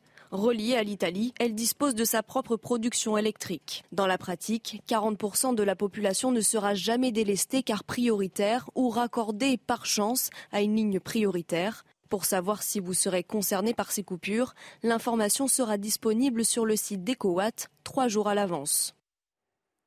Alors une situation inédite qui pourrait euh, nous attendre dans votre fort intérieur, est-ce que vous y croyez euh, à, ces coupures de courant? C'est vrai que ça, peut, ça, peut, paraître On n'a pas le étonnant. Non, mais est-ce qu'on est davantage dans une communication euh, justement qui pourrait inciter les Français à faire attention aujourd'hui, ou alors ça vous paraît vraiment très clair, il y aura des coupures Est-ce que vous, vous croyez au fait qu'on allait être confiné euh, pendant des mois, ah, au fait que on accueille un bateau et que il y a 200 personnes à surveiller, on n'est pas capable de le faire, il se barre euh, partout euh, euh, et on n'a pas de, enfin voilà, de prise sur eux. Il y, a, il y, a, beaucoup de choses qui paraissent invraisemblables qui arrivent désormais. Donc j'ai plutôt tendance à le croire. J'ai plutôt tendance à croire que ça s'inscrit, hélas, dans une paupérisation de l'État français, dans un manque d'anticipation, de vision politique. On l'a dit avec le, le, nucléaire, les travaux qui, ont, qui devaient être faits n'ont pas été faits à temps. Donc je pense moi plutôt que ça va arriver et qu'on fait peser la responsabilité. Moi, moi, moi j'ai lu, pas mal sur cette affaire et, et en effet, la, la, la, on est complètement dépendant de la remise en service euh, des centrales nucléaires euh, qui sont euh, actuellement en maintenance. Et on, on, nous, on essaye de nous rassurer en disant que cet hiver, bah, on ne sait pas trop, mais l'hiver prochain, ça ira. Euh, Sous-entendu, euh, bah, ça peut arriver. Et vous avez parlé de bougies, et je crois qu'en fait, il faut mettre des bougies, mais pour prier que le temps euh, ne soit pas trop froid. C'est ça. Mais oui, mais elle n'a pas tort, parce que ça va être, euh, ça va être euh, le général hiver qui va nous dire, prochaine fois, qui va nous dire si on va perdre ou si on va gagner. Je parle du front, du front de l'énergie, du front fois, du chauffage. On, élira des, curés pour, pour, pour prier. Mais non, non, non, on, est dépendant vraiment. Cet hiver-là, euh, ensuite l'hiver prochain, euh, les, les, centrales nucléaires ont été remises en, en, service et on n'aura plus euh, ce genre de coupure. Mais on risque de les avoir cet hiver. Aujourd'hui, je ne sais pas si vous avez vu depuis une semaine, ça, la température chute. On est en novembre, on n'est pas encore en hiver. ça va être très très long. Et pourtant, Emmanuel Macron, Nathan Dever, nous disait, c'était au début juin, il n'y aura pas de coupure d'électricité. Alors c'est un manque d'anticipation flagrant oui, alors le problème avec ces gouvernements, c'est qu'ils ne sont pas fiables à la fois dans les mots et à la fois dans les actes. C'est-à-dire que d'un côté, quand tout à l'heure vous demandiez est-ce qu'on y croit? Mm. Euh, D'un côté, en effet, on voit qu'à chaque fois qu'il y a des crises, et vous citiez le, coronavirus, le gouvernement adore amplifier la menace, jouer sur la peur des, des Français, parce que la peur, c'est un affect qui est aisément manipulable. À partir du moment où vous faites peur à quelqu'un, vous pouvez lui faire avaler n'importe quelle mesure. Et en effet, Emmanuel Macron avait dit qu'il n'y aurait pas de coupure, mais ils avaient quand même parlé souvent de rationnement, de, vous avez fait peur sur un certain nombre de sujets. Ils avaient réactivé des, des, des termes qu'on n'avait pas entendus dans le vocabulaire politique peut-être depuis les années 1946, quoi, quelque chose comme ça. Donc, euh, ils font peur, et donc, ils sont pas fiables parce qu'ils sont alarmistes. Mais d'un autre côté, en effet, euh, ils sont pas fiables euh, parce qu'ils sont incompétents. Donc, euh, on peut tout à fait estimer que ces menaces sont réelles. C'est-à-dire que, aussi bien sur le terrain énergétique que sur le terrain sanitaire, c'est là qu'il y a un point commun. On voit qu'on a des gouvernements qui n'ont eu aucune vision à long terme, qui n'ont pensé que à du court terme, avec des axiomes complètement euh, faux, avec des logiciels complètement périmés, et que notamment sur la question énergétique, ils ont mis en danger la France en estimant qu'il n'y avait pas de, de, de, risque, et le risque est arrivé. Tout ça pour séduire Donc, euh, tout ça pour séduire, pour séduire des mirages, en fait. Car ils ne sont pas fiables. Karima, on entend des nouveaux mots depuis quelques jours, délestage ciblé, signal éco-watt rouge. Dans un passé assez récent, on apprenait les mots masque, FFP2 ou encore le mot cluster. Est-ce que vous avez le sentiment que cette crise de l'énergie, elle a un peu géré euh, comme celle du, du Covid? Et en même temps, moi, j'ai l'impression que depuis plusieurs mois, on, nous prépare mentalement. Mm. Pour moi, ça a commencé avec Emmanuel Macron qui a dit c'est la fin de l'abondance. Donc déjà, on a tous mm. sursauté, ça crée des débats et tout ça. Ensuite, on nous parle de plan de sobriété énergétique. Ensuite, on nous a parlé de cette application pour regarder euh, les pics d'utilisation de l'énergie, tout ça. Donc, ben, psychologiquement, j'ai l'impression, et même avec euh, la, crise COVID, on s'est presque habitué à une espèce de petite période de disette, un peu comme ça. Et on, c'est comme si on arrive un peu résigné maintenant, malheureusement. Et euh, parce qu'on arrive résigné, est-ce que collectivement, on accepte ce manque de prévisibilité? Est-ce qu'on accepte, j'allais presque dire même une certaine incompétence? J'espère que non, mais, mais, malheureusement, je pense que oui. Johan. Oui, euh, manifestement, Emmanuel Macron a, comme souvent avec le président de la République, parlé un peu vite au mois de juin dernier. Quand il a dit je peux rassurer tout le monde, il n'y aura pas de coupure d'électricité. Il y croit quand il dit Je pense qu'il y croit. Mm. Il, y croit vraiment parce qu'il se dit qu'il va pouvoir peut-être faire pression sur les différents acteurs pour aller plus vite, pour qu'on gagne du temps. Il pense qu'on sera prêt au mois de décembre. Quand, on dit, quand il dit cela, on est en juin. Il a encore six mois devant lui. Donc je pense véritablement qu'il y croit. Euh, seulement, le fait d'y croire ne veut pas dire qu'on en est certain absolument. Or, la parole présidentielle, c'est quand même quelque chose d'un peu sacré, entre guillemets. C'est-à-dire que là, on voit bien que manifestement, euh, cette sorte de promesse qui avait été faite aux Français, quand on dit je veux rassurer tout le monde, il n'y aura pas de coupure, c'est une promesse présidentielle. Euh, cette promesse, elle sera difficilement tenue parce que compte tenu de la communication du gouvernement qui est en train progressivement de faire comprendre à tout le monde que oui, il y aura des coupures, moi, je suis intimement convaincu qu'il y en aura. Alors, sauf à ce qu'il y ait un hiver beaucoup plus doux que d'habitude.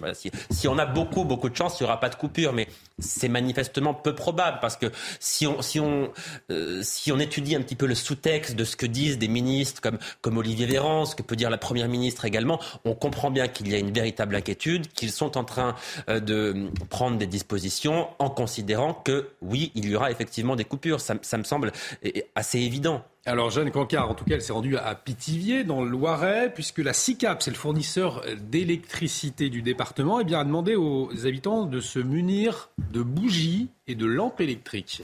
Regardez. Se munir de bougies, de piles électriques pour faire face à de potentielles coupures d'électricité cet hiver. Des recommandations qui font sourire certains habitants de ces communes du Loiret, mais la plupart sont assez réticents, surtout les personnes âgées qui nous disent être inquiètes. L'une d'entre elles nous explique ne pas avoir de téléphone portable et appréhende donc la possibilité de ne pas pouvoir joindre ses proches ou même les secours en cas de coupure de courant. Du côté des écoles, les parents d'élèves que nous rencontrons sont assez agacés d'apprendre que les établissements scolaires ne seront pas exemptés de ces possibles délestages, car s'il n'y a pas d'électricité, eh l'école sera fermée, une organisation redoutée par ses habitants, une organisation de dernière minute, puisque c'est seulement la veille à J-1 que le réseau d'énergie SICAP préviendra les foyers et les entreprises concernées ici dans les communes du Loiret tout cas, Régis Le Sommier le faisait remarquer, il y a la, guirlande qui marchait euh, à, plein pot. moment, tout va bien. Euh, Nathan Dever, il n'y aura pas donc d'école le matin, ou euh, si il, fait, il fait trop froid quand il y aura des coupures de courant programmées. il faut se préparer à acheter des bougies, des lampes torches. Certains dénoncent l'improvisation, le bricolage de l'exécutif. C'est le cas. Moi, j'irais même plus loin. Je dirais que, en fait, ce qui est frappant, c'est qu'en temps de crise, et je reviens sur la comparaison avec la crise sanitaire, en fait j'ai l'impression qu'on est revenu avant le 19e siècle. Mmh. C'est-à-dire que quand on regarde les dispositifs qui sont mis en œuvre, pour la crise sanitaire, c'était un dispositif de quarantaine, c'est quand même quelque chose de médiéval, hein. c'est un dispositif qu'on voyait au XVIIe siècle, hein. c'est un truc vraiment d'arriéré. Et pareil, quand on a un problème énergétique, on nous sort des solutions médiévales, obscurantistes littéralement, de nous dire prenez des bougies. Et si vous voulez, le 19e siècle en Europe, ça a été le grand siècle de la rationalisation, à tous les niveaux. Michel Foucault a analysé ça dans toute son œuvre. Et j'ai l'impression vraiment que là, on est en train, et il faudrait faire une analyse très large, hein, voir notre rapport à la nature, notre rapport à la condition humaine, notre rapport à la science, notre rapport peut-être à la foi. Tout cela est en train de se remodeler, et notre rapport, pardon, à l'espoir. Hmm. L'espoir dans le progrès humain est en train, sur tous les terrains, de s'amenuiser, de disparaître. Et que tout cela est en train de se reconfigurer, nous revenons dans un temps qui précéderait comme ça le 19e siècle. Mais c'est, euh, je vous cache pas qu'à titre personnel, j'observe ce glissement avec beaucoup d'inquiétude. Moi, je suis en désaccord total avec cette analyse. Mais alors, vraiment, ah, je, n'adhère en rien à, alors, ce, pour que, vous avez dit. Parce que c'est médiéval, oui, mais enfin, un, virus d'il y a 200 ou 300 ou 400 ans reste le même virus aujourd'hui. C'est-à-dire que si vous voulez combattre un virus, effectivement, une quarantaine, a priori, c'est un remède plutôt efficace. Ça l'a été pendant le premier confinement, en tout cas. Les autres, on peut en discuter. Euh, je suis d'accord d'accord, mais si vous voulez, là, je, ne vois pas bien où vous voulez en venir. Là, dans, ça n'avait jamais été fait depuis le XVIIe siècle, il y avait eu plein d'épidémies. Non, mais il n'y a pas, eu d'épidémie aussi mortelle. oui, d'accord, précisément, ça, ça, a fait, ça a fait beaucoup, beaucoup de morts. Là, on a précisément évité, euh, semble-t-il, beaucoup de morts, en tout cas dans notre pays. Donc, euh, du confinement, on pourra s'en reparler. Non, l'efficacité n'est contestée que par très peu de personnes. Là, vous parlez de l'électricité, effectivement, d'accord. La responsabilité, c'est la responsabilité du pouvoir. On va manquer d'électricité Ça n'a pas été anticipé, c'est condamnable, il devrait y avoir des responsabilités, ça, ça c'est certain. Mais à partir du moment où nous n'avons plus d'électricité, mais oui, est-ce que vous avez une autre solution que d'acheter des bougies ou, ou, des lampes? Moi, personnellement, pardon, mais, mais je, je n'en vois pas. Si vous en avez d'autres, donnez-les. Mais a priori, quand on n'a pas d'électricité, malheureusement, on est bien obligé d'acheter des bougies. C'est regrettable. Le pouvoir a une responsabilité dans cette situation, mais je ne vois pas bien ce qu'on pourrait faire d'autre. Je suis d'accord avec vous sur ce point, euh, mais euh, qu'il y aurait peut-être pas d'autres solutions. Moi, j'y vois un symptôme quand même. Regardons notre rapport à la lumière aujourd'hui aujourd'hui. On parlait euh, ces derniers temps de la gestion de la ville de Paris. Une ville comme la ville de Paris, qui était la ville lumière, qui mmh. justement au 19e siècle a créé l'éclairage public, une des premières villes au monde, capitale au monde qui a fait ça, et qui aujourd'hui qui est redevenue une ville sombre. Vous voyez, ça c'est juste un symptôme. Moi j'ai l'impression qu'on est au contraire, si c'était juste un cas isolé, cette question, que là on va prendre des bougies pendant un certain temps, mais c'est que fondamentalement c'est un symptôme qu'on revoit notre rapport à l'énergie, on revoit notre rapport à la lumière, et que si vous voulez, il y a quand même toujours cette régression. Euh, Pour des questions écologiques aussi en, en partie. Hein. En partie. Oui. Euh, Alexandre Devecchio. Sous-entendu, pour, pour ce qui est de la quarantaine, euh, moi je suis pas sûr de l'efficacité. D'ailleurs, on voit euh, en ce moment même les médecins, en Chine, en sont plutôt sûrs. Les médecins, on, voit, ça permet de stopper, ça permet pas de le, le, virus continuer à, à être là. C'est juste qu'il circulait moins entre les personnes. bah oui, voilà, donc ça a évité des milliers Et à la fin, je pense qu'on s'en est sorti. Ça a évité en fait que tout le monde se retrouve en même temps à l'hôpital.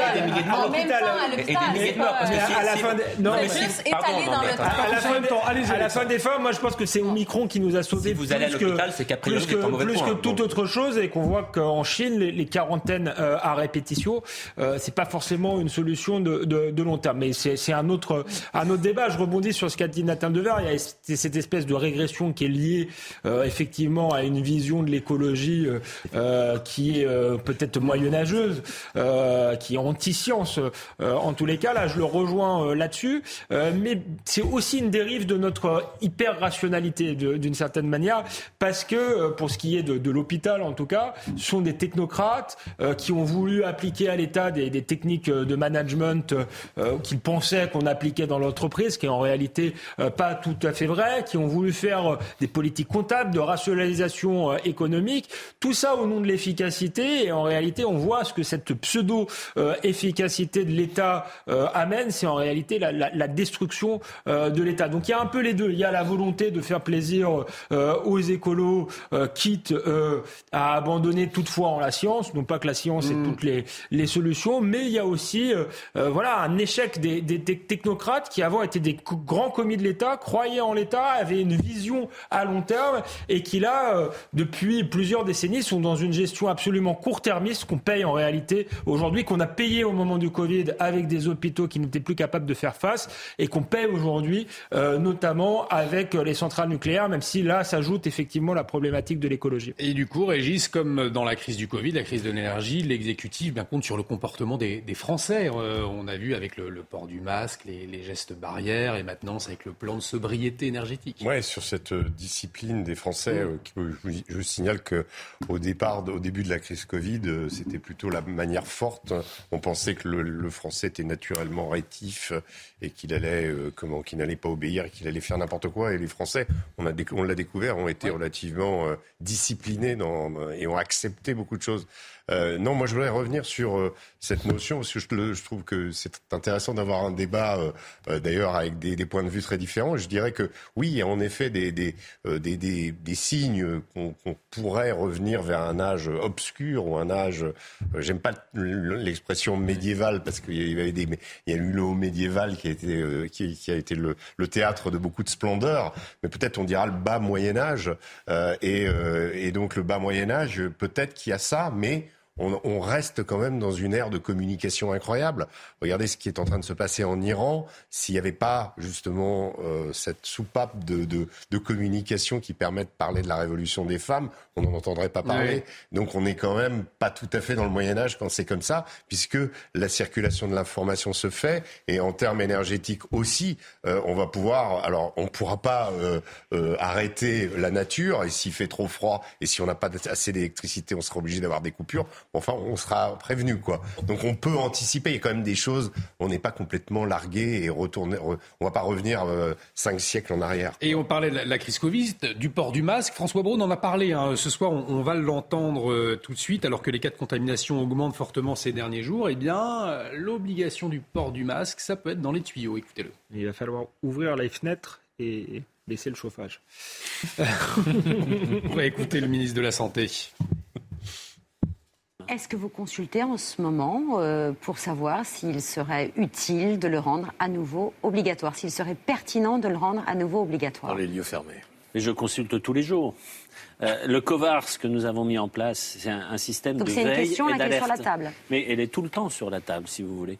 Le, le COVARS, c'est ma vigie. Je suis pour que les, les Français assument cette responsabilité. Vous l'avez dit, ils commencent à être fatigués peut-être, mais les Français ont compris quand même ce qu'était le Covid maintenant. Ils ont compris qu'avec le masque, on se protégeait. Donc je fais le pari de dire, de renforcer encore ça, de dire, mais prenez votre responsabilité. Mettez le masque. Si vous voulez pas qu'on soit enquiquiné demain, euh, mettez le masque. Si vous voulez pas qu'on ait de nouveau des morts supplémentaires, mettez le masque. Moi, je crois, je crois en, en la, la, bonne volonté des Français quand on leur explique. Et vaccinez, vaccinez, vaccinez, vaccinez-vous. Voilà, maintenant, je vous l'ai dit, humilité, en fonction de l'évolution, on, peut on pourra être amené à prendre d'autres mesures.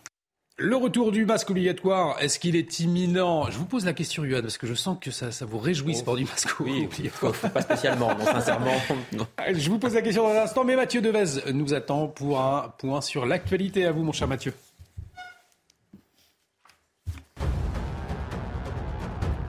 Gabriel Attal annonce de nouvelles baisses de charges pour les indépendants. Selon le ministre des Comptes publics, 1 600 000 Français sont concernés.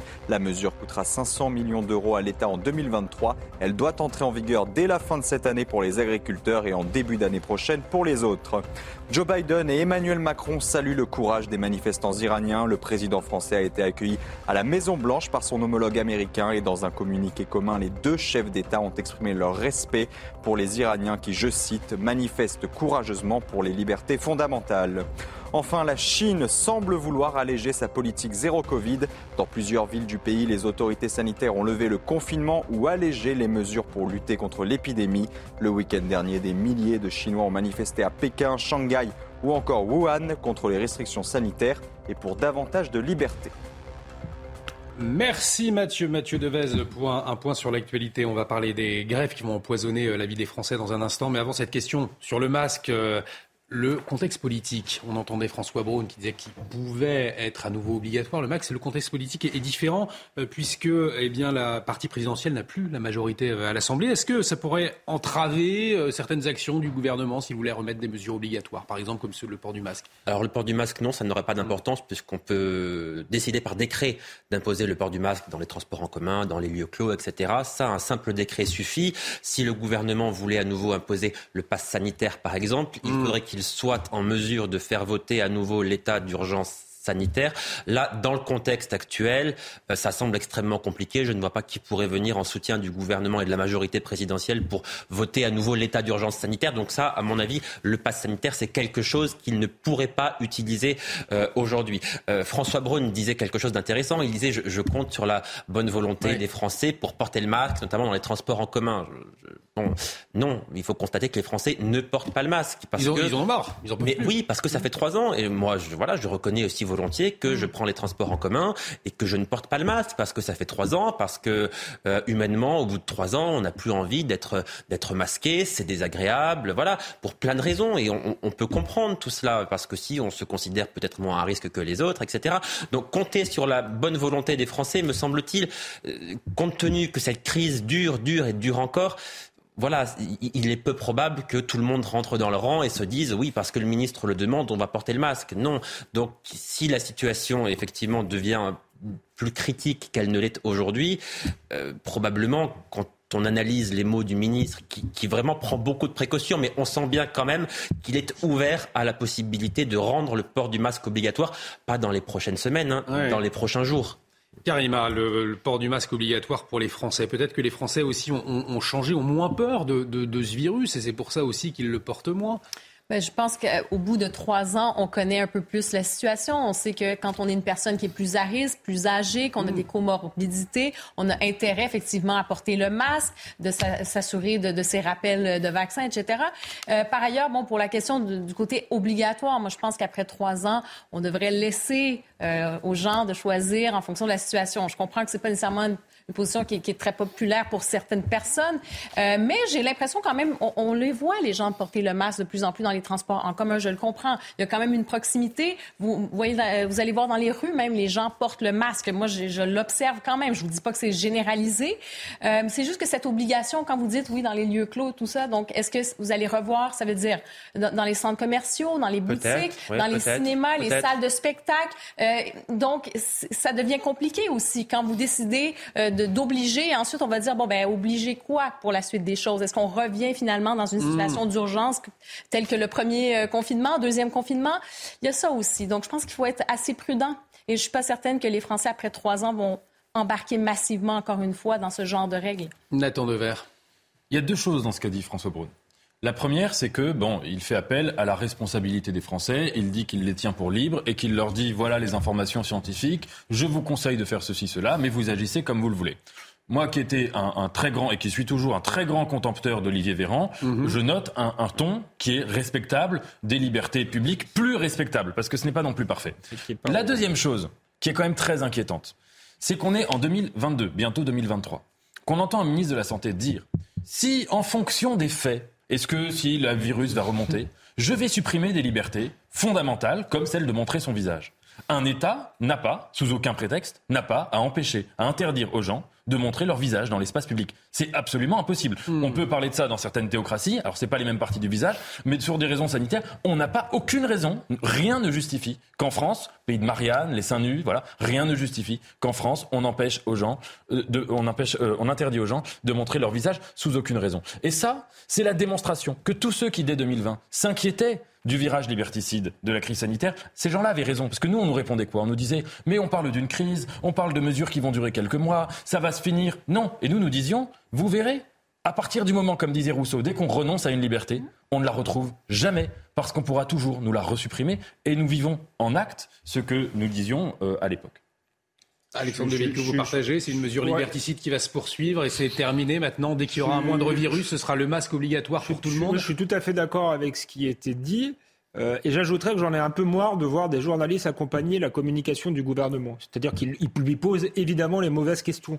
Personne ne lui demande ce qu'il va faire pour l'hôpital. Au bout de trois ans, comment ça se fait qu'on y est? Est-ce qu'il a un plan à long terme? Qu'est-ce qu'il fait des, des, des personnes euh, qui euh, n'ont pas voulu se faire vacciner? Est-ce qu'il les réintègre ou pas? Certes, c'est pas un nombre très important, mais c'est peut-être décourageant pour ceux qui voudraient euh, être dans ce métier-là. Ces questions-là, on ne les entend, euh, on ne les entend jamais. Et je dirais que non seulement on renonce finalement petit à petit à des libertés, mais euh, c'est la solution simple pour le gouvernement. Plutôt que de développer un, projet au long, à long terme, peut-être revoir certaines priorités budgétaires par rapport à d'autres, mettre le paquet sur l'hôpital, ils se disent, bah, finalement, on pourra toujours faire reposer ça sur les Français. La prochaine fois qu'il y a un virus, bah, ils sont mmh. habitués, maintenant ils se mettent le masque. Oh, après tout, on peut peut-être les enfermer euh, si vraiment euh, c'est très grave. Donc c'est finalement, c'est finalement entretenir les politiques dans des solutions qui sont quand même des, des solutions, je suis désolé, de pays du tiers-monde. En fait, je ne sais pas si c'est mais ce que j'observe, c'est qu'on a une France tiers-mondisée, aussi bien sur le plan de la sécurité, euh, sur le plan de l'énergie, que sur le plan de l'état euh, de nos hôpitaux. Et on aimerait avoir des politiques qui nous disent comment on va redresser ce, pays, comment on va faire que ce pays qui est la septième puissance mondiale euh, tienne son rang. En réalité, on n'est pas la septième puissance mondiale parce que c'est le PIB général. Si on prend le PIB par habitant, on est au 25e ou 26e rang. Donc on est dans une pente de déclin. Il faudrait bien que certains hommes politiques fassent le bon diagnostic et nous expliquent comment on en sort. Karima, Régis, pour conclure sur ce dossier, on parlera des grèves dans un instant. Et, sur la question du masque aussi, ouvrir la porte, comme je dis, après trois ans, c'est de se dire, bon, est-ce qu'à chaque année, dans cette période qui est cruciale, l'hiver, saison de la grippe, hmm. saison des rhumes, saison des virus, ben, finalement, on va, on va se tourner vers cette position-là et se dire, bon, ben, euh, du 1er décembre au 1er mars, ce sera obligation. Donc, il y a ça, aussi, c'est qu'il y a cette pression euh, sur les hôpitaux. Et, si on ne règle pas la question de la ventilation, par exemple, euh, dans les les écoles et dans d'autres lieux, on va toujours se retrouver avec cette situation. Et finalement, on ne veut pas que ça soit la norme de porter ces fameux masques à chaque année dans les transports ou ailleurs. Régis. Non, moi je, trouve que cette remarque sur l'hôpital est assez euh, juste et c'est peut-être le plus gros scandale de tout ça.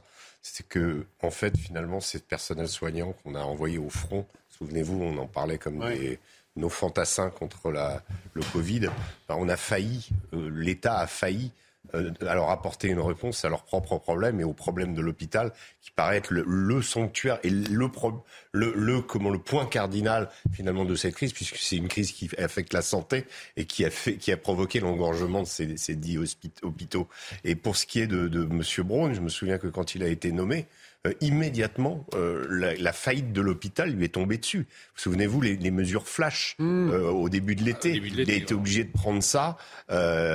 comment Je me souviens d'un déplacement qu'il avait fait à Dijon où finalement il, héritait d'un problème et on, on sentait l'engorgement, on sentait la dysfonction arriver et voir l'interruption des services d'urgence. Souvenez-vous de ça? Donc on, ce qu'on peut remarquer, ce qui est peut-être le plus grand échec de ce gouvernement, c'est d'avoir traversé cette crise Covid.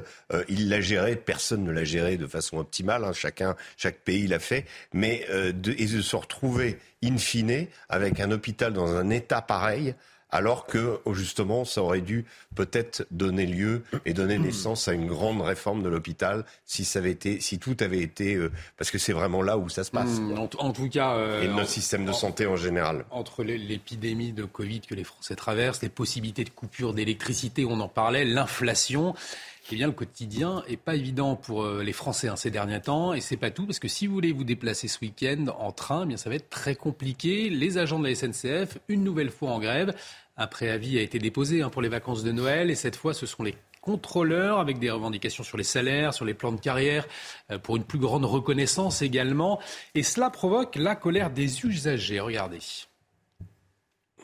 Avec 4 trains sur 10 en circulation, le week-end sera perturbé sur les lignes de la SNCF en raison d'un mouvement de grève des contrôleurs. Parmi les lignes les plus impactées, le TGV Atlantique avec seulement un train sur 4 et un train sur quatre également sur le Ouigo.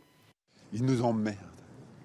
Voilà, c'est euh, des revendications, toujours des revendications. On veut du pognon, on veut du pognon. Il n'y en a plus du pognon. Déjà, le contexte, il n'est pas spécialement marrant. Euh, je pense que si chacun mettait un petit peu de sien, peut-être que le contexte serait un petit peu moins difficile. On devait prendre le train pour entrer euh, demain. Mais on ne peut pas, donc on va se débrouiller entre collègues pour entrer en voiture. Un second préavis de grève a été annoncé, d'abord du 23 au 26 décembre, puis du 30 au 2 janvier. Je vais partir avant. Il faut prévoir le coup. C'est embêtant pour beaucoup de gens, mais il faut aussi comprendre les gens qui le font parce qu'ils n'ont peut-être pas tous à fait le choix. Les négociations annuelles obligatoires doivent s'engager le 7 décembre prochain entre la direction et les syndicats. Elles seront décisives concernant l'organisation des fêtes de fin d'année. Alors, depuis 1947, pas une année sans grève à la SNCF. Alors, est-ce que vous prévoyez euh, un Noël chez vous tout seul? Parce que vous n'avez pas pu prendre le train avec un masque sur le visage à côté d'une bougie. Trêve de plaisanterie. Est-ce que euh, ces agents de la, SNCF, sans remettre en cause le droit de grève finalement, parce que c'est toujours la même affaire, c'est toujours les, les Français qui, qui trinquent. Est-ce qu'ils euh, ne pourraient pas se faire entendre différemment Ces mouvements, est-ce qu'ils ont encore un, sens aujourd'hui, selon vous? Euh, disons que si vous faites grève, c'est que vous savez que vous avez un pouvoir de nuisance. Parce que si vous faites grève et que, que vous n'embêtez personne, je ne vais pas reprendre le mot de ce monsieur, mais si vous n'embêtez personne quand vous faites une grève, c'est Nicolas Sarkozy qui disait maintenant en France, quand il y a une grève, plus personne ne s'en rend compte. Bon, manifestement, là, euh, oui, on s'en rend compte et on va s'en rendre compte s'il y a une grève à Noël. Noël, je n'y crois pas parce que l'État le gouvernement fera en sorte que ça n'arrive pas. L'État a quand même son mot à dire. Il est mm. actionnaire de la SNCF, et il est seul actionnaire d'ailleurs de la SNCF. Donc quelque part, c'est l'État qui va décider. Ce qui m'inquiète davantage, ça, n'est pas Noël, sincèrement, c'est le mois de janvier où il va y avoir une, conjonction en quelque sorte de toutes les crises, parce que vous risquez d'avoir effectivement, on en a beaucoup parlé, des coupures d'électricité, vous risquez d'avoir un encombrement de l'hôpital avec Covid, grippe, euh, bronchiolite, etc. Et puis vous allez avoir la réforme des retraites qui va arriver et qui là effectivement risque de conduire à des grèves très dures, notamment à la SNCF. Donc Noël, je pense que le gouvernement fera en sorte qu'on puisse passer Noël en famille dans de bonnes conditions. Après, pour le mois de janvier, ça sera extrêmement compliqué. En tout cas, on va écouter euh, Fabien Villedieu, c'est le délégué général Sudrail et il justifie ce mouvement de grève. Toute la colère, tous les problèmes qui sont relayés régulièrement dans les médias sur les trains, et c'est vrai qu'ils existent en termes de retard, en termes de suppression de trains, en termes de caténaires euh, qui s'arrachent, en termes de difficultés, et eh bien vu qu'il n'y a plus, quasiment plus personne dans les gares, euh, dans les guichets, euh, en tant que chef de service, et eh bien le seul interlocuteur auquel les usagers ont droit, c'est au contrôleur, aussi bien dans les TER qu'à Transilien, qu'à TGV. Et donc ces, contrôleurs sont confrontés à cette difficulté-là, sont confrontés, et par ailleurs, la SNCF ne reconnaît pas, elle ne reconnaît pas toutes ces difficultés, notamment en termes de rémunération, en termes de conditions de travail et en termes de, parcours professionnel. Alors finalement, Régis, ce qu'on entend, c'est que si on fait grève, si les contrôleurs font grève, c'est aussi pour un meilleur service public, une meilleure qualité de service pour les usagers. C'est un argument qui est souvent répété à chaque grève. Euh, non, ce qui est, cette, euh, cette prise de parole me, me rappelle ce qui s'est passé un peu au début de la semaine. Vous vous souvenez, euh, du côté du Champ de Mars, il y a les, artisans bouchers qui ont fait. Mmh. Alors on a dit ils font grève, mais en fait, euh, ils faisaient pas grève, ils venaient alerter sur euh, un possible, finalement, des pannes électriques et, à répétition qui mettraient en péril leur leur profession, leur job tout simplement. Et, et je trouve que par rapport à la SNCF qui vient faire grève alors que le, le, contrôleur ou le conducteur de, TGV, euh, son job n'est pas menacé par la crise électrique, n'est pas menacé par la crise alimentaire. Euh, or, il y a tout un tas de petites PME qui viennent nous alerter sur le fait qu'elles sont vraiment au bord du gouffre. Eux, euh, bon, ils auront beau faire grève ou mettre la clé sous la porte, ça sera pareil. Donc, si vous voulez, je trouve ça, il y a quand même une, un peu une indécence dans la période actuelle avec ce qui se prépare à nous coller une grève comme si de rien n'était, parce que ces grèves-là, on les a depuis des années. Quand il fait beau, quand il fait, euh, on les a tout le temps. Et en général, elles frappent aussi euh, euh, quand c'est le début des vacances pour emmerder le plus de monde possible. Donc, faut pas, je veux dire, les, faire maintenant avec l'accumulation de problèmes, avec les, le, le on, a, on a évoqué au début de, de, de l'émission la question de la, des possibles coupures de courant. Euh, tout ce que ça va entraîner, parce qu'une coupure de courant, pour des chambres froides d'artisans bouchers, euh, c'est une catastrophe. Donc il faut bien comprendre ça. Il faut bien comprendre que euh, il y a des, gens qui sont en péril de voir leur activité cesser. Est-ce que c'était judicieux de faire une grève quand les trains, eux, ils vont continuer et, et le, comment le, le job du contrôleur ou du, conducteur de train, bah, il n'est pas à risque? Et effectivement, est-ce qu'il y a un, côté euh, indécent euh, dans le contexte qu'on connaît, euh, de, un contexte indécent de faire grève de la part de ces agents qui ne sont, pas, sont pas menacés? C'est toujours compliqué. Parce... Et il y a le côté droit de grève aussi il y a le droit de grève, mais comme l'a dit Johan Usaï, euh, s'ils si, si emmerdent pas le, le personne, euh, le, le, ils ont peu de chances d'avoir de, des résultats. On a mm. vu euh, lors de la dernière grève sur Total que la position jusqu'au boutiste de la CGT était sans doute plus efficace que la position de négociation de la CFDT. Ce qui est sûr en tout cas, c'est qu'ils ont perdu la bataille de l'opinion. Pendant les grandes grèves de la SNCF en 95, euh, sur la retraite d'ailleurs, il y avait une très grande majorité des Français qui soutenaient, qui avaient l'impression que euh, il y avait une forme de grève par procuration et que ça permettrait finalement euh, de euh, préserver le système de protection sociale, si vous voulez, pour le modèle social français pour tout le monde. là, on a là, depuis plusieurs années, les syndicats ont perdu la bataille, sans doute parce qu'ils apparaissent plus plutôt comme des défenseurs d'intérêts catégoriels, plus du tout d'un intérêt collectif. Et c'est vrai qu'il n'y a personne pour défendre un certain nombre de catégories qui sont peut-être plus en, danger. Alors ça ne veut pas dire qu'il faut euh, que, que, finalement les syndicats sont pas dans leur rôle quand ils défendent euh, les cheminots, mais il faudrait peut-être des représentants. Alors euh, pour des professions euh, où c'est plus dur par nature d'avoir des représentants parce que c'est des, des, indépendants quand on est patron de PME, etc. mais il faudrait que ces gens-là existent. On les avait vus exister pendant la crise des gilets jaunes et c'est vrai qu'il y a une il y a une France qui qui souffre peut-être beaucoup plus que celle des cheminots. Maintenant, est-ce qu'il faut opposer ces deux, deux France? Euh, J'en suis pas certain. Mais est-ce qu'elles s'opposent d'ailleurs ces deux France Parce que l'usager qui a acheté son billet de train il y a 15 jours, euh, finalement, euh, il peut pas se faire entendre. Lui, il subit et puis il attend que le, train parte pour monter dedans et puis ça s'arrête là finalement. Hmm.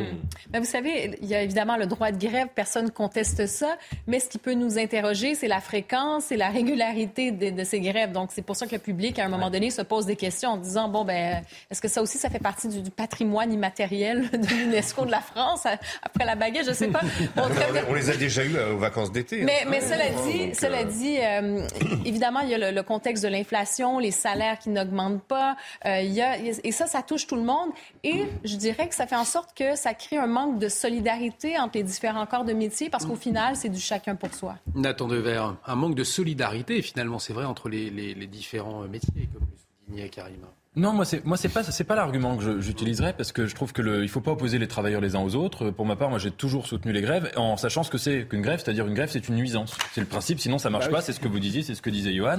Euh, je je je je, pourrais pas faire grève différemment en, ne contrôlant pas les usagers par exemple et puis ça marche pas, ça. ça fonctionne pas. C'est un peu là que j'allais aller. Hmm. Euh, je dis ça juste pour situer, hein, pas pour parler de moi. Moi j'ai soutenu les grèves dans les raffineries. Euh, souvent, Monsieur Villedieu, je suis souvent d'accord avec lui. Mais là, j'ai vu précisément les revendications. Euh, il s'agit des contrôleurs qui veulent avoir des conditions de travail analogues à celles des chauffeurs. Et c'est très différent. Parce que moi, il y a quelque chose qui m'a gêné. Aujourd'hui, vous savez, des contrôleurs, euh, quand vous prenez le train, il y a des portiques de sécurité. Donc ça ne sert à rien d'être contrôlé à l'intérieur.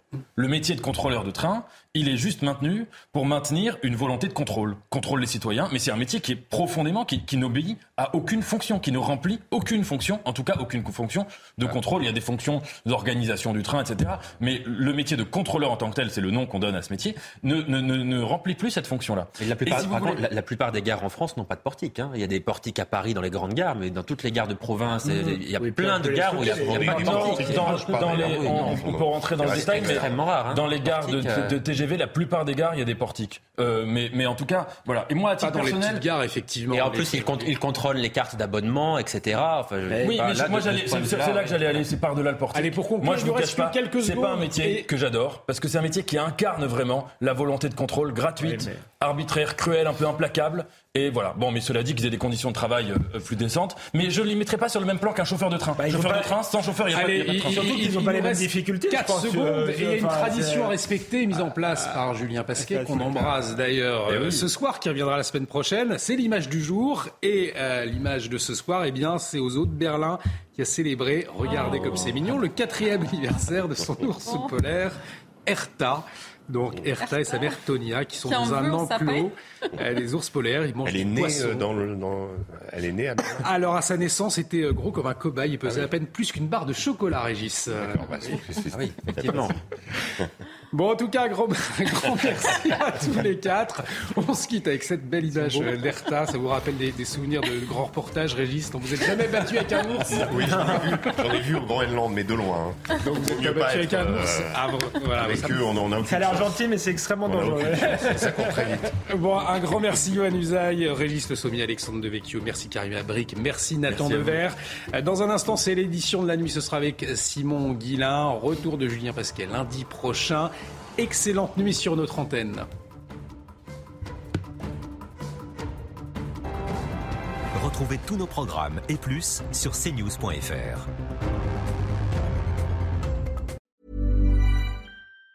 Planning for your next trip? Elevate your travel style with Quince. Quince has all the jet setting essentials you'll want for your next getaway, like European linen, premium luggage options, buttery soft Italian leather bags, and so much more and it's all priced at 50 to 80% less than similar brands. Plus, Quince only works with factories that use safe and ethical manufacturing practices. Pack your bags with high-quality essentials you'll be wearing for vacations to come with Quince. Go to quince.com slash trip for free shipping and 365-day returns.